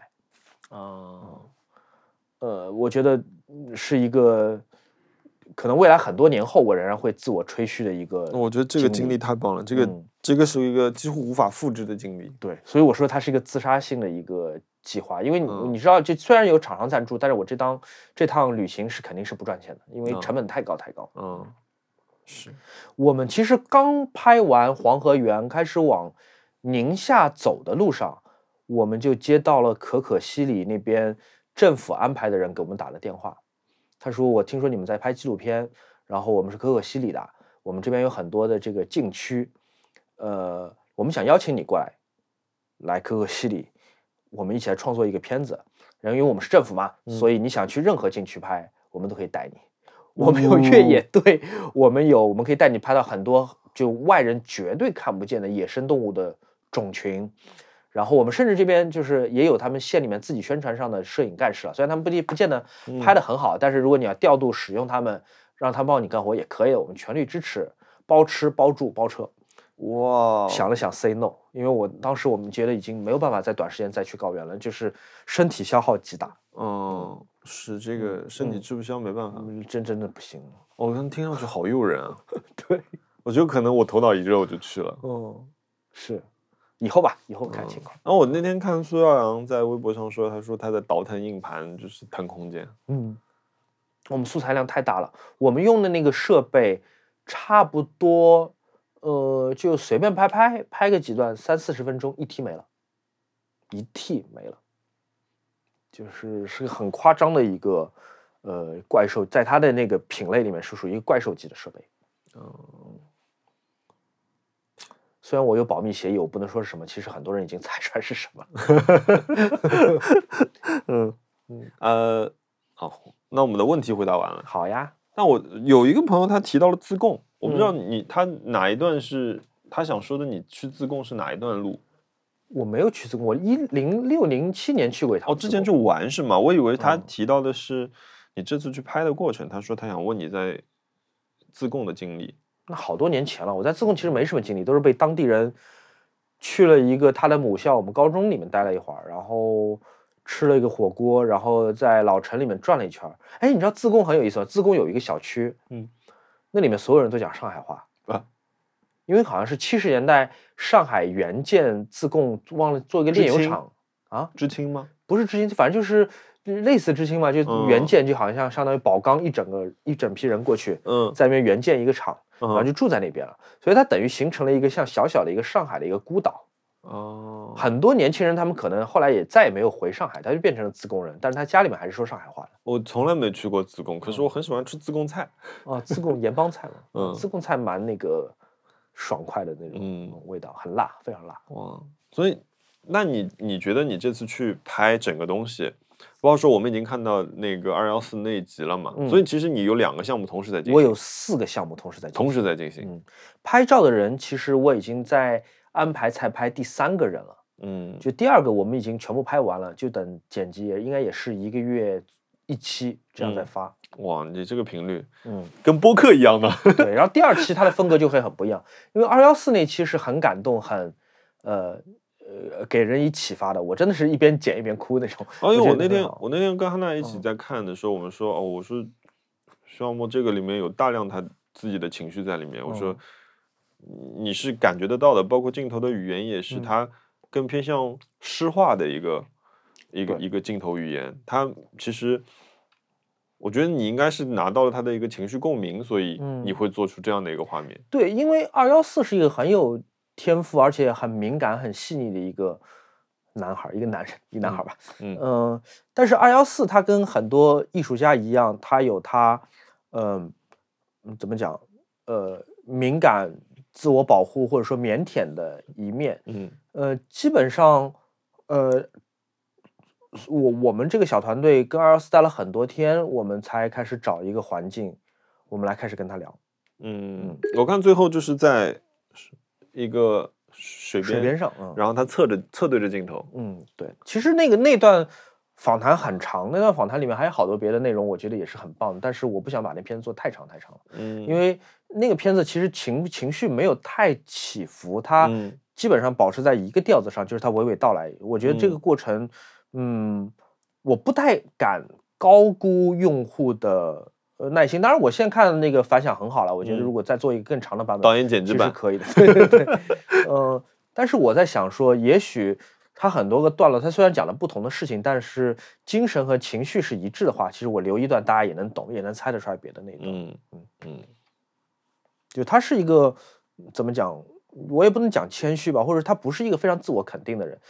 你会看到他拿了写真新世纪这种这么重要的奖，嗯他也会说我不够呃成熟，嗯呃，我不是想成为那种画廊里面的艺术家嗯的那种感觉，就是他还是在用他自己的方法拍照，不是一个学院派的一个拍法。嗯所以这也是为什么我这个系列你会看到，无论是标题，我还是里面的文案，嗯还是我里面的旁白，我从头到尾没有出现“摄影师”三个字，嗯。没有，我没有出现，嗯。我非常刻意的避开“摄影师”这三个字，嗯。是因为我想让大家感受到说，呃，这不是关于一个职业，嗯，这不是关于一个工作，它是关注关于一种呃生命状态。嗯兴趣爱好和本能，对，如果你你觉得摄影是你的就是非常原始的冲动，拍照是你原非常原始的一个冲动，那我现在我不强调职业门槛，我不强调你为什么能拍或者不能拍，拍嗯照就是一个动作，拍照就是一个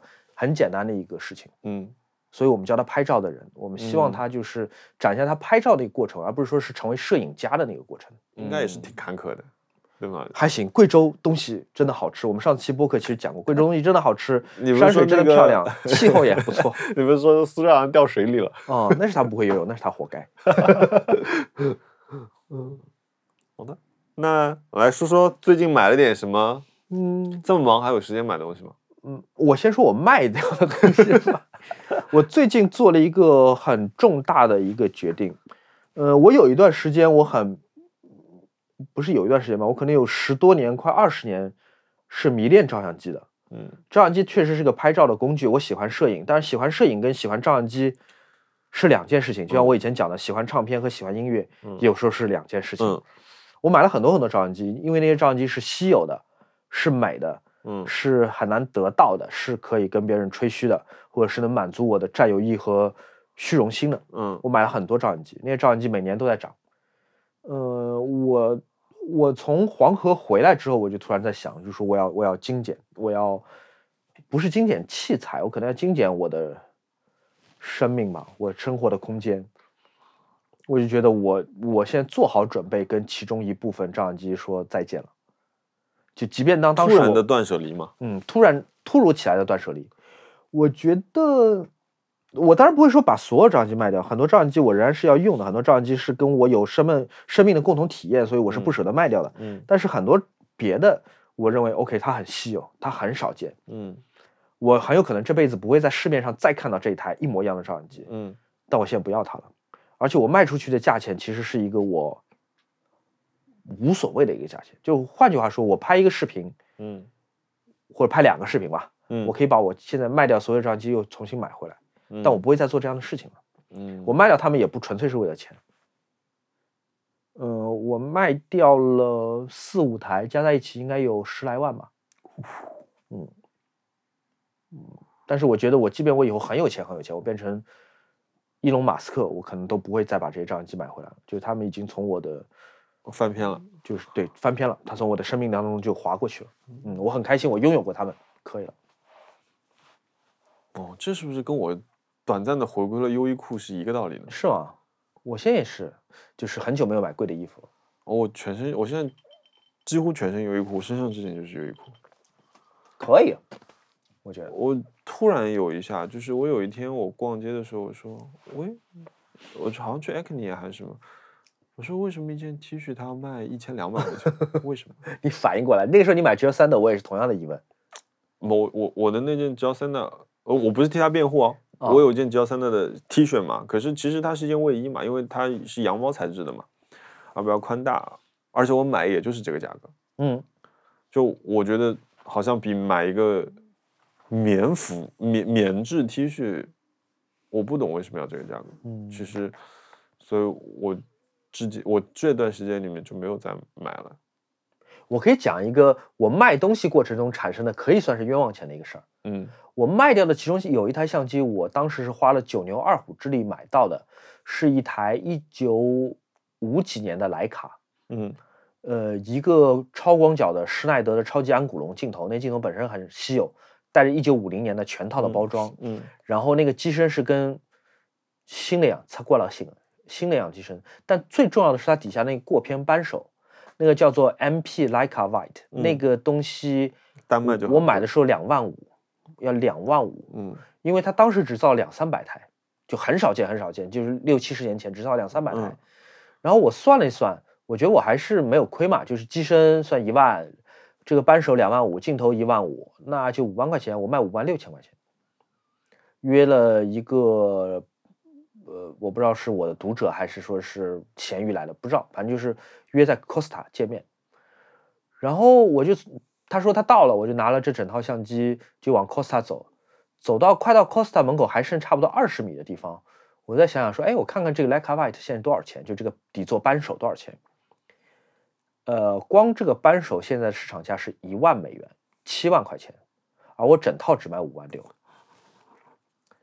但是我想了一想，就是我现在可以完全可以走回去了，嗯就我这交易我我不我不继嗯续了，我不卖对都被人骂，反正就是闲鱼的一个网友我想了想，我还是走进 Costa，我就还是卖给他。嗯我就觉得我想一想，嗯我也确实没错，好像突如果我不发现这个事情，我好像亏了两万块钱，但我可能我也不知道我亏两万块钱，我还觉得嗯我自己赚了六千块钱。嗯我就觉得反正我现在如果做好决定跟这个东西告别的话，对，因为你也不是用它在赚钱。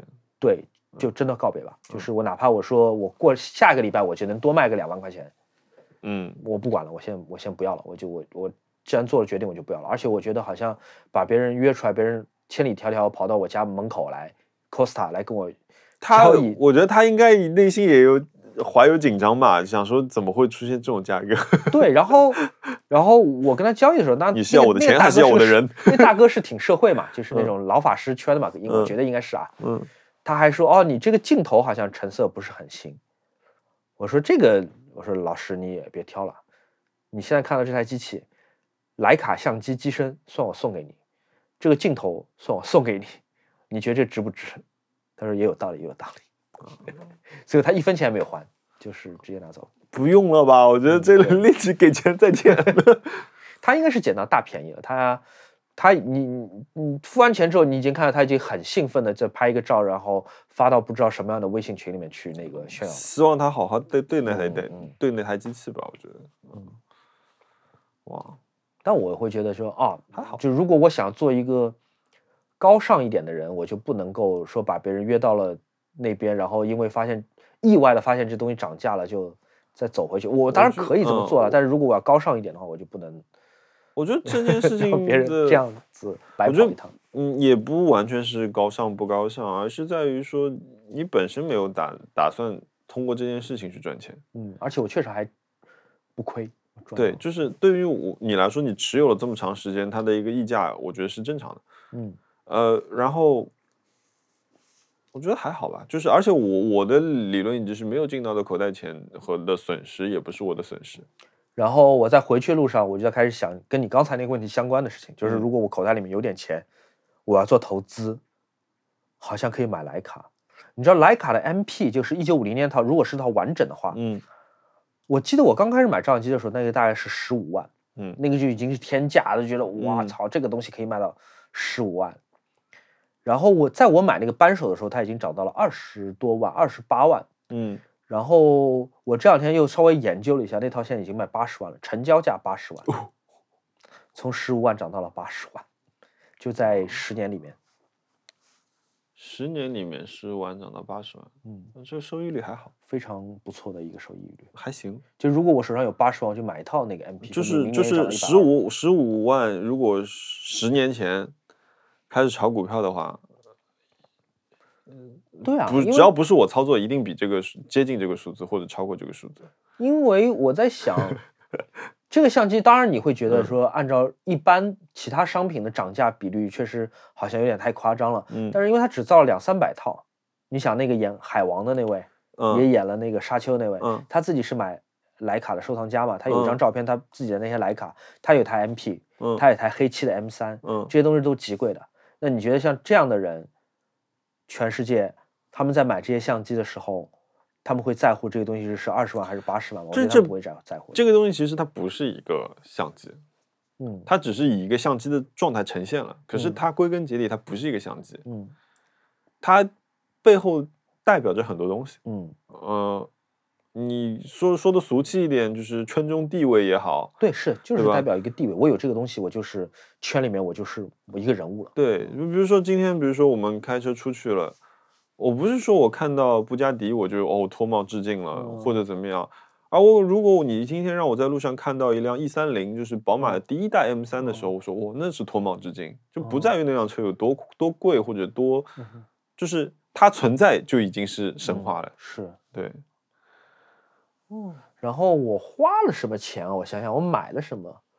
我在 ABC 书展买了两本呃那什么山本昌南的画册，嗯带签名的。嗯哎呀，那个摊子其实有点不太地道，因为他们放了一本供大家翻阅的样书嘛，那嗯本样书上面有个贴了标价是五百六，嗯呃，打开有山本签昌昌南的签名，嗯然后那本画册还挺好的，我从来没买过山本昌南的嗯书，嗯然后想五百六倒也不贵，我就买了吧。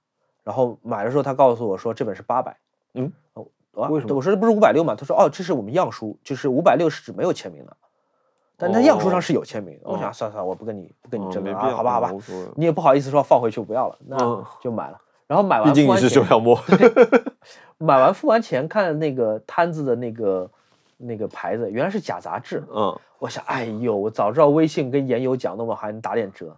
当时想想算了，哎，大家都是做艺术独立出版的，也赚不了什么钱。对，算了 也，不打折。买两本书，这两本书买的还是有点开心的。然后我还看到一本那个什么别的书我没买，反正买两本书，然后我还买了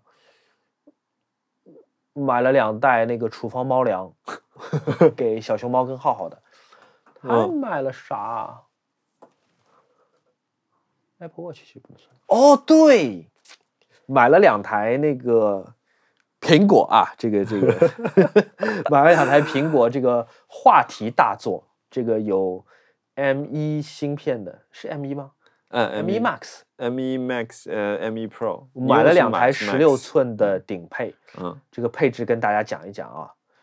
M 一 Max 芯片就最高配那个芯片，六十四 G 内存，八 T 硬盘，太空八 T 硬盘，八 T 硬盘，我八 T 硬盘是纯粹是被那个黄河吓到的，我就觉得哇，如果以后摄影器材都这么进步，就是动不动拍个四十分钟嗯就能有一 T，嗯，那我这八 T 弄不好还不够呢。对，一下就没了。他如果能给我十六 T 的选择，我可能还会买十六 T。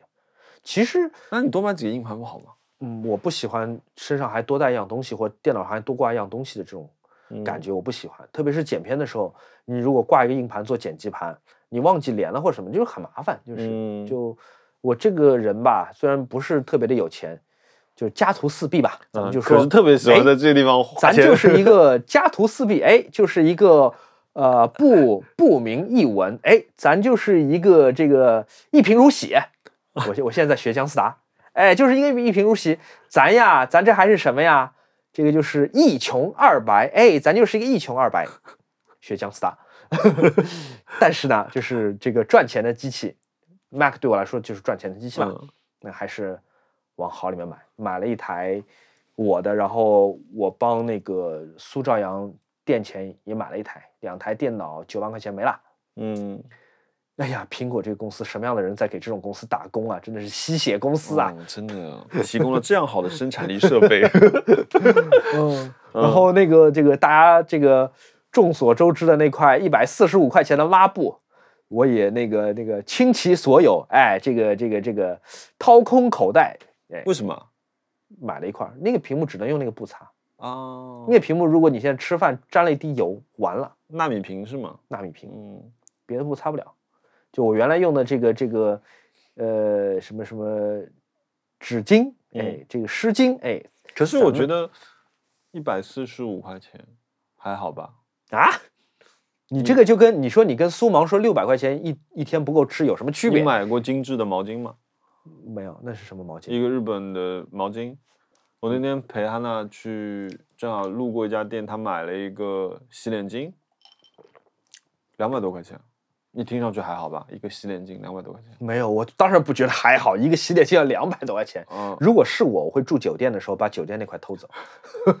然后比如说呃，比如说我我自己我用的是一精致的一个，因为我很喜欢那个颜色，一个枯叶黄。嗯，然后我买了一块洗脸巾，也是两百多块钱，你们什么样的家庭啊？你们怎么毛巾你都就 是家徒四壁，就把钱花在了不该花的地方，每年收益率 两点三五的人。我们家毛巾，你在里底上面仔细找，你都能找得到什么如家酒店的标，就是能偷则偷。不，我真的，我我买那块毛巾纯粹是我知道买了这块毛巾之后，我的浴室会变得好看。你知道我有一些很奇怪的 OK，这个这个我懂，虽然我这个消费观不能完完全全的就是 follow 你，啊、对吧？不能嗯。follow 你，但是我懂，就是为了好看的东西可以倾其所有。对，然后所以我想说，哦，如果我以我我不是说，当然啊，我觉得我有 澄清一件事情，这个东西确实是贵的，但是当我换成这种思路来说，哦，好像还好哎，嗯，因为三杯咖啡，如果你去阿拉比卡的话，就是三杯咖啡，也没什么好喝的。对它能拯救你的屏幕。嗯，来说说你吧，说说你花了什么钱？我买了瑞典大礼包，呃，嗯我买了 Engineering，他们的电子设备是不寄中国的。嗯，我因为这个事情，在它一百周年的时候，啊不不是，sorry 不是一百周年，十周年，OP 杠一十周年的时候，我因为买我买了电看到电子设备不记这件事情，我就忘记它其他东西其实是记的。哦，我其实错过了很多十周年的卫衣啊、T 恤啊那些东西。其实你、嗯你相比一下，就是它比如说他所有的衣服统一价五十块钱一件，五十块美金，哦，其实还好吧？还行还行，不错的，这个价钱可以。对。然后我买，就比如我刚给你看，我买了 OP 杠一的那个便携包便携包，这个东西就是买不到，就是要么买嗯到的就是品质不好，啊，原厂还就是厉害，就我们就刚拿到这样一个尼龙包，我们就说哦，做工是可以很好的，对吧？嗯它其实是一个很简单的东西。然后我买了这块罩子，这块 OP 杠一的嗯防尘罩，对非常有太空感的一块嗯罩子，这个罩子做的不错的英国产的，啊。然后也不贵，一百多块钱。然后我还买了什么？然后我买了 OB 杠四这块。哦，这台蓝牙音箱吗？这是呃，对它其实其实它很像什么啊？就是我小的时候，当我们每个家庭，大概我五六岁的时候，大家每个家庭还流行那个东芝、土西吧的那个收音机，哦，是两边有两个大的，然后中间有两个磁带位的那种。啊对对，两就是两喇叭、四喇叭广告里面扛在肩上美国的青年们会把它扛在街对对上走的，你不觉得它很像吗？然后它有一个很搞笑的，它有一个叫呃 Green Mesh Bag，然后它就是网眼包，然后你可以把这个东西放在里面，然后你就背出去了。这个音箱多少钱？这个音箱四千，你不是说它不寄中国吗？对，所以我在其他地方买的。哦哦哦哦然后就是因为我原来的想法是说我买，然后先寄到英国的朋友家里，哦，再拜托他们寄回来。嗯后来我想，我那样可能这个东西我到时候可能三千八百块钱的样子，嗯我现在是花了四千三百块钱。那我觉得中间避免了一件事情，就是我的朋友不用承担这个东西如果被运坏的风险，因为我觉得啊对不要麻烦尴尬，就就他们会，如果我只是寄衣服那玩意儿寄不坏无所谓，可是所以就是后来我就找了别的渠道，可是贵一点，我也我觉得也 OK，就我嗯就买了这个，但还没到，那你最近花钱的地方也挺多啊。还好。其嗯实你算在所有东西算在一起花了五千块钱。哦，那你一个音箱就占了大头。这个音箱四千块，其他就是那个瑞典大礼包就没东西了。嗯嗯嗯，其他我看看我还买什么？哦，我还买了一个工作用的鼠标。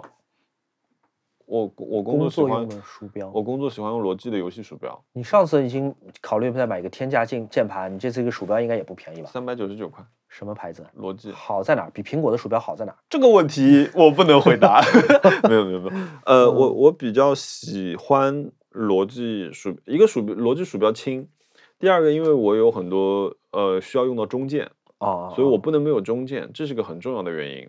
啊，然后滚轮是吗？呃，不是，我需要滚轮的按压，因为做 3D 的时候，我需要用它来操控视角。那我就是没有这个知识了。哦，对，因为 3D 窗里面中键是用来操控视角的。嗯然后，因为我在家里和在公司用的都是罗技，而且是同一款，嗯所以我就给我我其实是给这台 Windows 又配了一个。所以我，因为我在这边做 3D 的时候，我不想说我这个鼠标老是要切换信道来清从控制这边。然后罗技本身呢出了那个 Flow 的那个 App，简直就是垃圾到无以，对，不不用再赘述了，就那个东西就垃圾，大家试都不用试。然后，所以我就想给它单单独配一套，嗯所以嗯我需要一个鼠标，就是我手过去的时候不会有异样感，嗯，我一下就能直接回到工作状态。所以我我又买了一个鼠标，明白了。三百九十九还行啊，对我们这个平民阶级也负担得起。对，呃 啊，我还特意等到双十一买的。嗯嗯，我我双十一唯一的消费，今天正好有朋友问我们双十一买什么，什么都没买。猫粮吧，就唯一就是买了猫粮。我也是，我去年双十一是一分钱都没有花。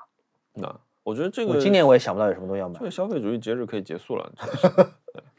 那你最近有什么钱你觉得花的不是很值吗？哪怕不是很大的一笔钱。我我还可以说一个我我花钱买的东西，我拿出了我百分之三十的钱，我全部存款里的百分之三十，陆陆续续的进到了各种投资和呃和那个长期的理财产品里面去。我希望它不是 冤枉钱，因为听下去很多。没有没有，整体来说，我现在是微赚。哦，那还不错，那还不错。对，就是，可是我现在就觉得有一件事情很好玩，你知道吗？我这我自从开了股票账户之后，我只有两天下大雨的时候我是开车去公司的，别的时候我都坐地铁，因为每天早上九点半开盘了。我九点半到十点这个时候，关注我刚好在车上，然然后就在那里看，我就因为你有代入感了，你不是一个旁观者在看股票了，而是你说，哎，我虽然买了，可是我虽然买了很少的钱，可是我参与了，我就会开始看哦，哦，厉害哦！这个消息为什么跟它产生了关系？你在思考了，你在动脑筋了。对，然后我就会问朱怡，因为朱怡就是挺会玩的嘛，我就问他说，哎，这个到底是什么意思？这个到底是什么意思？就然后你才知道，哦，原来国家政策和这些事情是有关联的，你知道吗？以前我们在听国家政策的时候，我们在单独的表扬这个政策，对对，就是说，夸奖这个怎么会有这么党的政策呀政策对，可是你现在跟钱关系了。你在那一刻你会知道说，哦，其实它影响了很多部分。通过这件事情，你对你看世界的一个视角会变掉。嗯比如说，当我们去跟美国发生一些贸易冲突的时候，嗯，然后你就会知道哪一个部分它会发展，一直有引导性，然后你要去试图去理解这个东西，会变得很有趣。你就会根据觉得你越来越跟这个世界在一起玩了。听众朋友们，我们现在播客这两个人当中有一个人是华尔街之狼，什么？我们这边出了一批华尔街之狼，哎，嗯我这个是小打小闹，但是我觉得就是本身这个参与的事情变得有趣，因为本身我看这个东西可能会看不进去，比如说楼市的政策，对吧？嗯，我觉得楼市是一个大家不得不关心的一个事情。房产税啦，朋友们，房产税上海已经执行十年了，啊，是吗？对，哦，那我这种没房子的人是真的第一次知道。嗯，你就是你只有如果就一套房，你也不会不会被执行到。我也是因为上一次的事情，就是那你有什么花的什么别的东西吗？大钱或者小钱？书、演出？演出都没花钱。哦，我看了，我看了那个，我看了一个舞蹈表演，一个现代舞侯莹，一个青年舞蹈家侯莹，哦，好看吗？的一个现代舞编排叫呃消失，然后他其实在纽约待了很长的时间，所以我嗯。觉得他的舞蹈体系里面有很多呃现代西方的一些知识，他的舞舞美和音乐做的很棒，嗯。然后他在舞蹈上面有点有一些散点透视的感觉，就是他在这里也发生一件事情，同时在那里也在另外一个时间线上发生一个事情。他们可能在舞台的两个角，他们始终在组成一个很漂亮的构图。突然这里发生了一些变化，慢慢的这里的波浪又沉静下去，那边又开始了。然后他有一段我觉得很有趣，他说他其实他说因为隔离的事情，他开始考虑很多生死的问题。嗯突然他又接触了击剑这个运动，他觉得好像基建中的博弈跟他在他的思想体系里面这种东西构成了一个连接，然后他就有一个场景，安娜跟我说那个非常新浪潮，就是一个大型的跷跷板，两个击剑的人在跷跷板上来回移动，与此同时有一个人用法文非常强烈、饱含情绪的在念诗，嗯，他那说听上去是挺新浪潮对，非常新浪潮的一个画面。嗯嗯呃，然后但我说那是我我觉得全场的一个一个亮点，就很有趣，就是我感觉到冲击力了。我有朋友推荐我去看现在在上的呃新的一个版本的《恋爱的犀牛》。然后我没看过，嗯，那个对我还挺有那个怎么讲生命印记的吧。嗯我大学时候参加过我们学校的一个话剧社，嗯，然后我们排过，不是雷雨吗？不是，我们是个先锋话剧社，啊，就我们不排传统戏剧，我们是排先锋戏剧。然后我们排过《恋爱的犀牛》，然后我还演过其中一个角色，还去上海戏剧学院演过一次，就是还算是我大学时候为数不多的哦，呃出人头地的这是几次了正经的班门弄斧啊，对对对，你想跑到人家上海戏剧学院砸场子去了，对吧？啊，那蛮酷的。呃，我还到现在我还记得好多台词。我我当时我们看的那个版本是郭涛啊，郭涛演的，嗯，后来还有段奕宏演的那个版本嘛，但我不知道现在那个版本是谁演的。嗯据据说很好，一反正那个剧本来也写的很好，廖一梅写的，嗯孟京辉导演的。嗯其实他这是我打算花的钱啊，这个嗯但现在还没有花。哦，那倒是可以去看一下，因为我对这种类型的艺术接触的太少。嗯，话剧挺好玩的。嗯，好啦，我想不到别的花钱的地方了，就别的花过的钱没有了。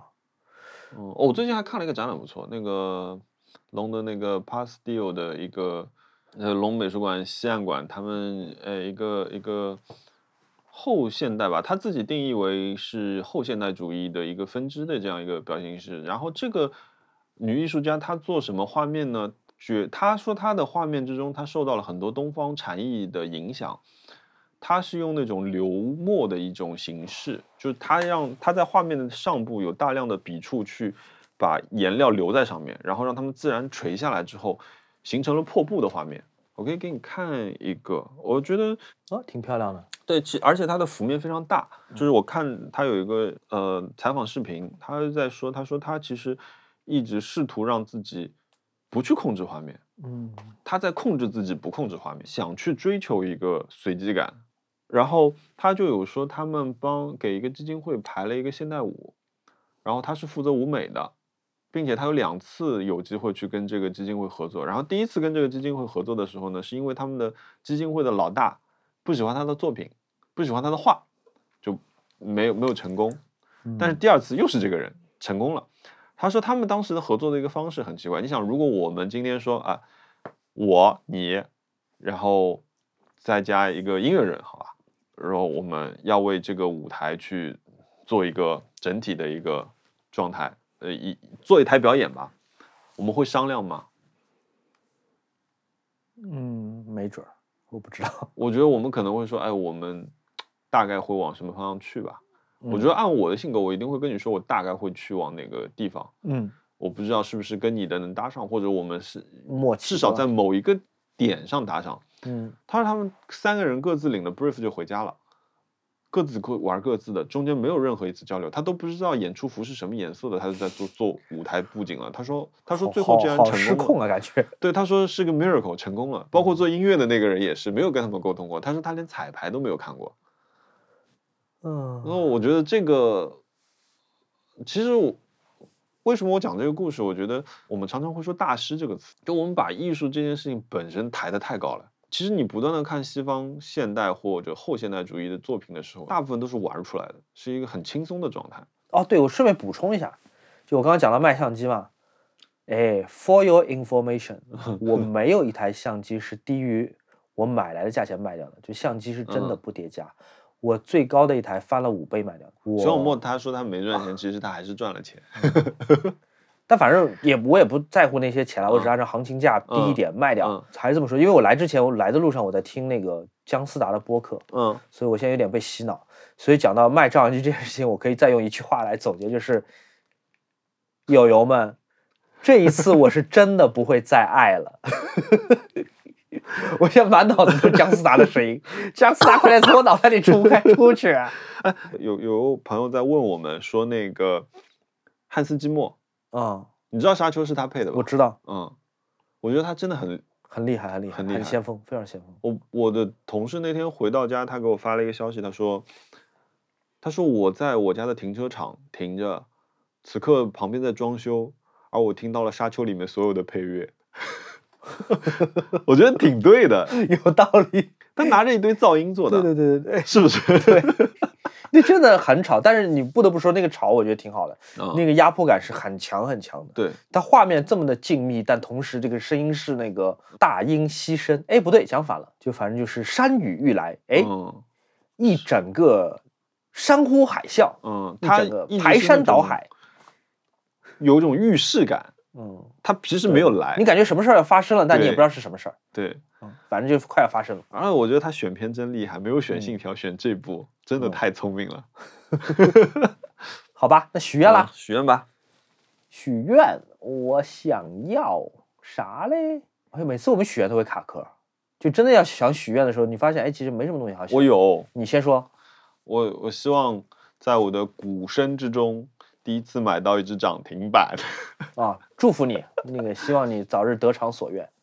哦，我想起来我许愿什么了。你知道那个我们刚刚讲的大疆出的那个电影机吗？就自己带的一个嗯稳定云台的语电影机。嗯想要，就是我知道那个我可能不一定会用得好或者用得上，但是想玩一玩。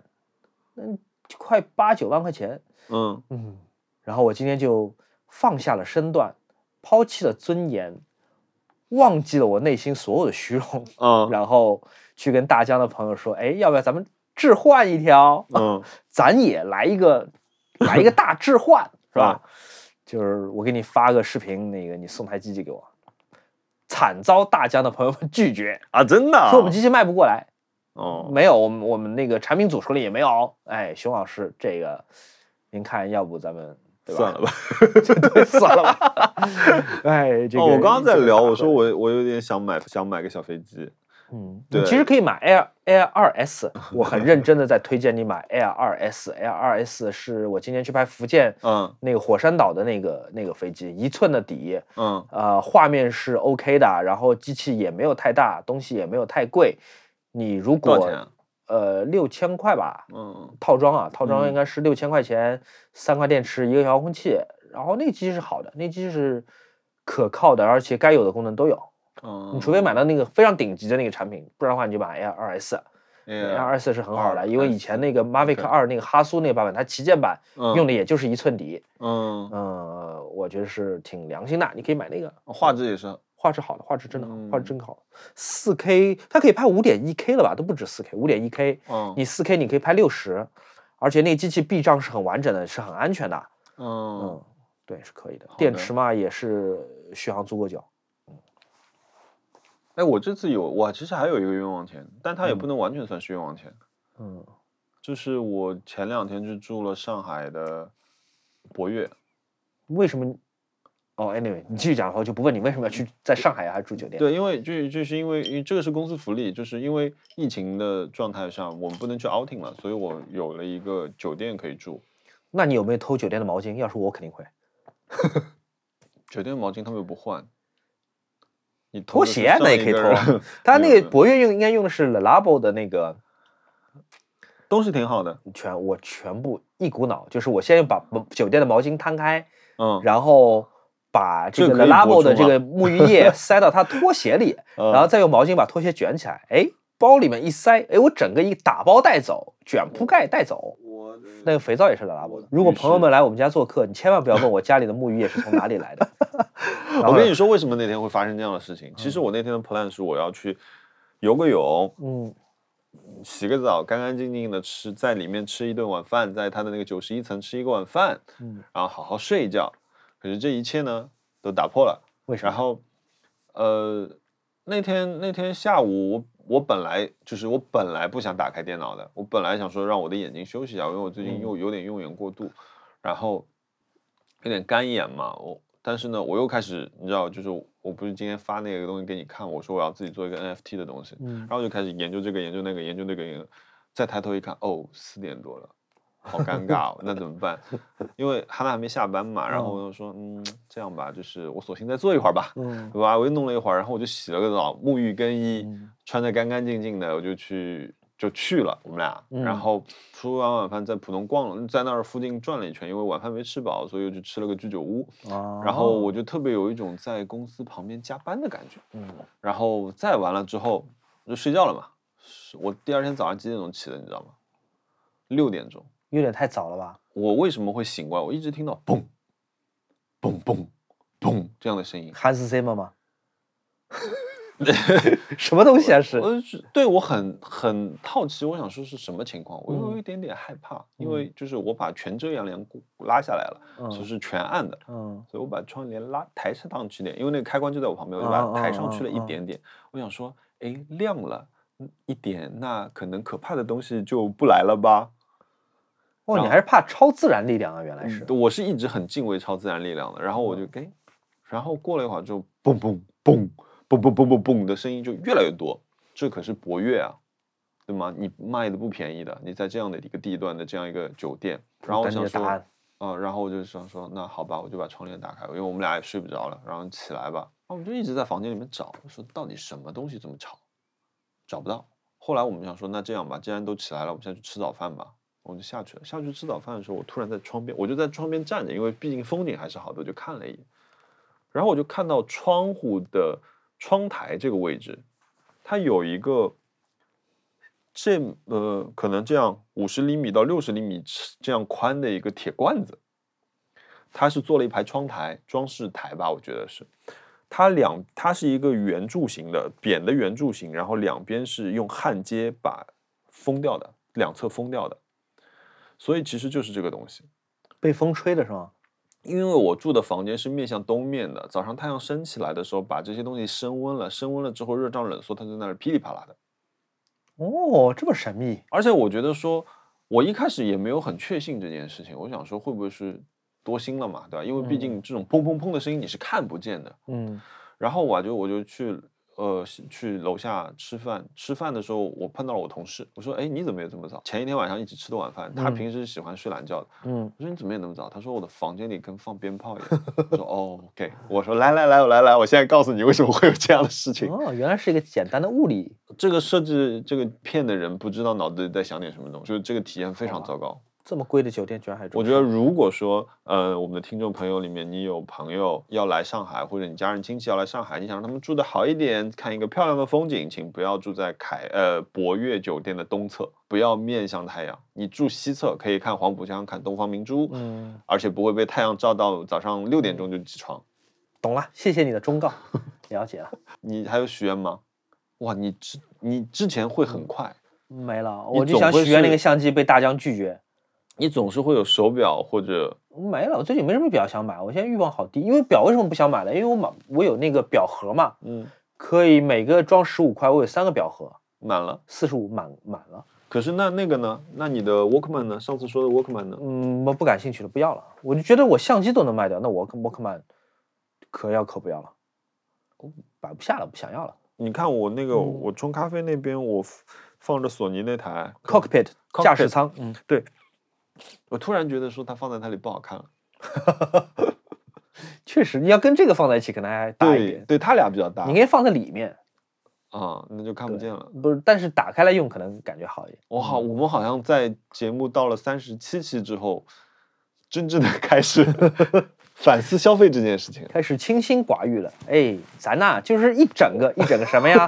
一整个清心寡欲。你要不把姜思达叫来吧，然后让他说一。对我真的可以，下次下次来他来上海，我们邀请他来做我们嘉宾，嗯对。对然后我们可以三十分钟不讲话，让他讲三十分钟，然后好，对对对对他的节目就结束了。对我们这播客就录到三十分钟，啪直接掐掉，那可以，给他专门准备一个锣，就是上来咣咣咣咣，热烈欢迎，热烈欢迎，庆祝江总喜提爱车。哦，是现吗？他买车了？他买了一个买了一个车，哦，他买，但他不说什么车，他他在那个博客里面说是爱玛电动车，啊，电动车我不几个。他肯定买了一个什么劳斯莱斯库里南什么之类的，不然他每天穿那么时尚那么帅，可是这样配在武林之光里面才酷啊。这么混搭吗？好吧，嗯，那我们就录到这儿吧，谢谢大家。谢谢大家，啊！在我们们很快很快很快再见吧非常长的节目，有点长，多长啊？现在两个个小时时，哇，时长感人，毕竟我们这么久没说话。好吧？我看上一次录的时候是九月二十四号。嗯，哦，其实我今天还有一件事情没有讲，你现在讲我们还没停止录音，那是发生在九月二十七号的事情。是什么？就是我问我的一个好朋友借了他的车，他嗯的一辆玩具车，就马自达的 MX-5，一辆双座的硬顶敞篷跑车。嗯然后呢？这不是一辆贵的车，首先这不是一个奢侈品，因为我不然的话我也不敢借。嗯嗯它是在国内售价三十五万的一辆小跑车。嗯我一直向往开敞篷车，然后在那三天里面，我非常我只要但凡只要可以，我就把敞篷打开。哇，我觉得好开心啊！所以开敞篷车是爽的。包括这辆小车，它的悬挂是比较柔软的，然后它在过南浦大桥那个大环的时候，你会明显的感觉到人侧倾过来，给我感觉。所以在你们这些，会开车的人眼里，嗯，就开车的时候屁股一歪是爽的。不，它分两种，就是这辆车，它在我有一个朋友，他给我，他那天看到我开的时候，他就给我留言，他说，他说这是一辆可以让你开六十公里就体验到一百公里的时速的感觉的车。我觉得这是对的，因为这辆车我开到六十公里就够了，所有人都可以超我的车，我不 care，因为我此刻在享受这个过程，这是一个非常有趣的过程。跟天空就在一起了。你知道你在南浦大桥上面，除了开摩托车的人以外，你是真的跟周围所有的空气在接触的。呃，马路对于我们来说是一个司空见惯而且完全敞开的一个空间。可是你想想看，对于一个开车的人来说，高架是一个你呼吸不到高架的风的，你知道吗？因为你永远在这个壳子里面，当你把这个棚打开的时候，你的头发会被吹得炸起来，直接把手伸上去拍了一张照片。就我觉得这个体验太棒了，可以在路上开车开得这么开心。我给这辆车的评价非常非常高，哪怕它的发动机非常弱，然后就是车里面有一些异响，然后它的装潢也不是奢侈的，并且哦，它是个理财产品。这辆车他买的时候三十五万，三年之后现在可以卖三十六万，因为马自达当年只进了三百辆，在国内销售一空，然后你现在几乎连二手车都买不到。绝绝子哦，绝绝子这辆车太太棒了，它的车身造型，它车头非常长，你人是在车身靠后半段的地方，这样的一个位置，不是在中心点。然后它特别像呃梅赛德斯的 GT，或者说它像呃 Type E。哦，如果说相机里面，它应该像一台 M 三。一整个爱住，咱们呀，哎，咱们怎么，咱们一整个爱住。爱住是什么东 我西？不知道，姜思达自己发明的语言，姜语。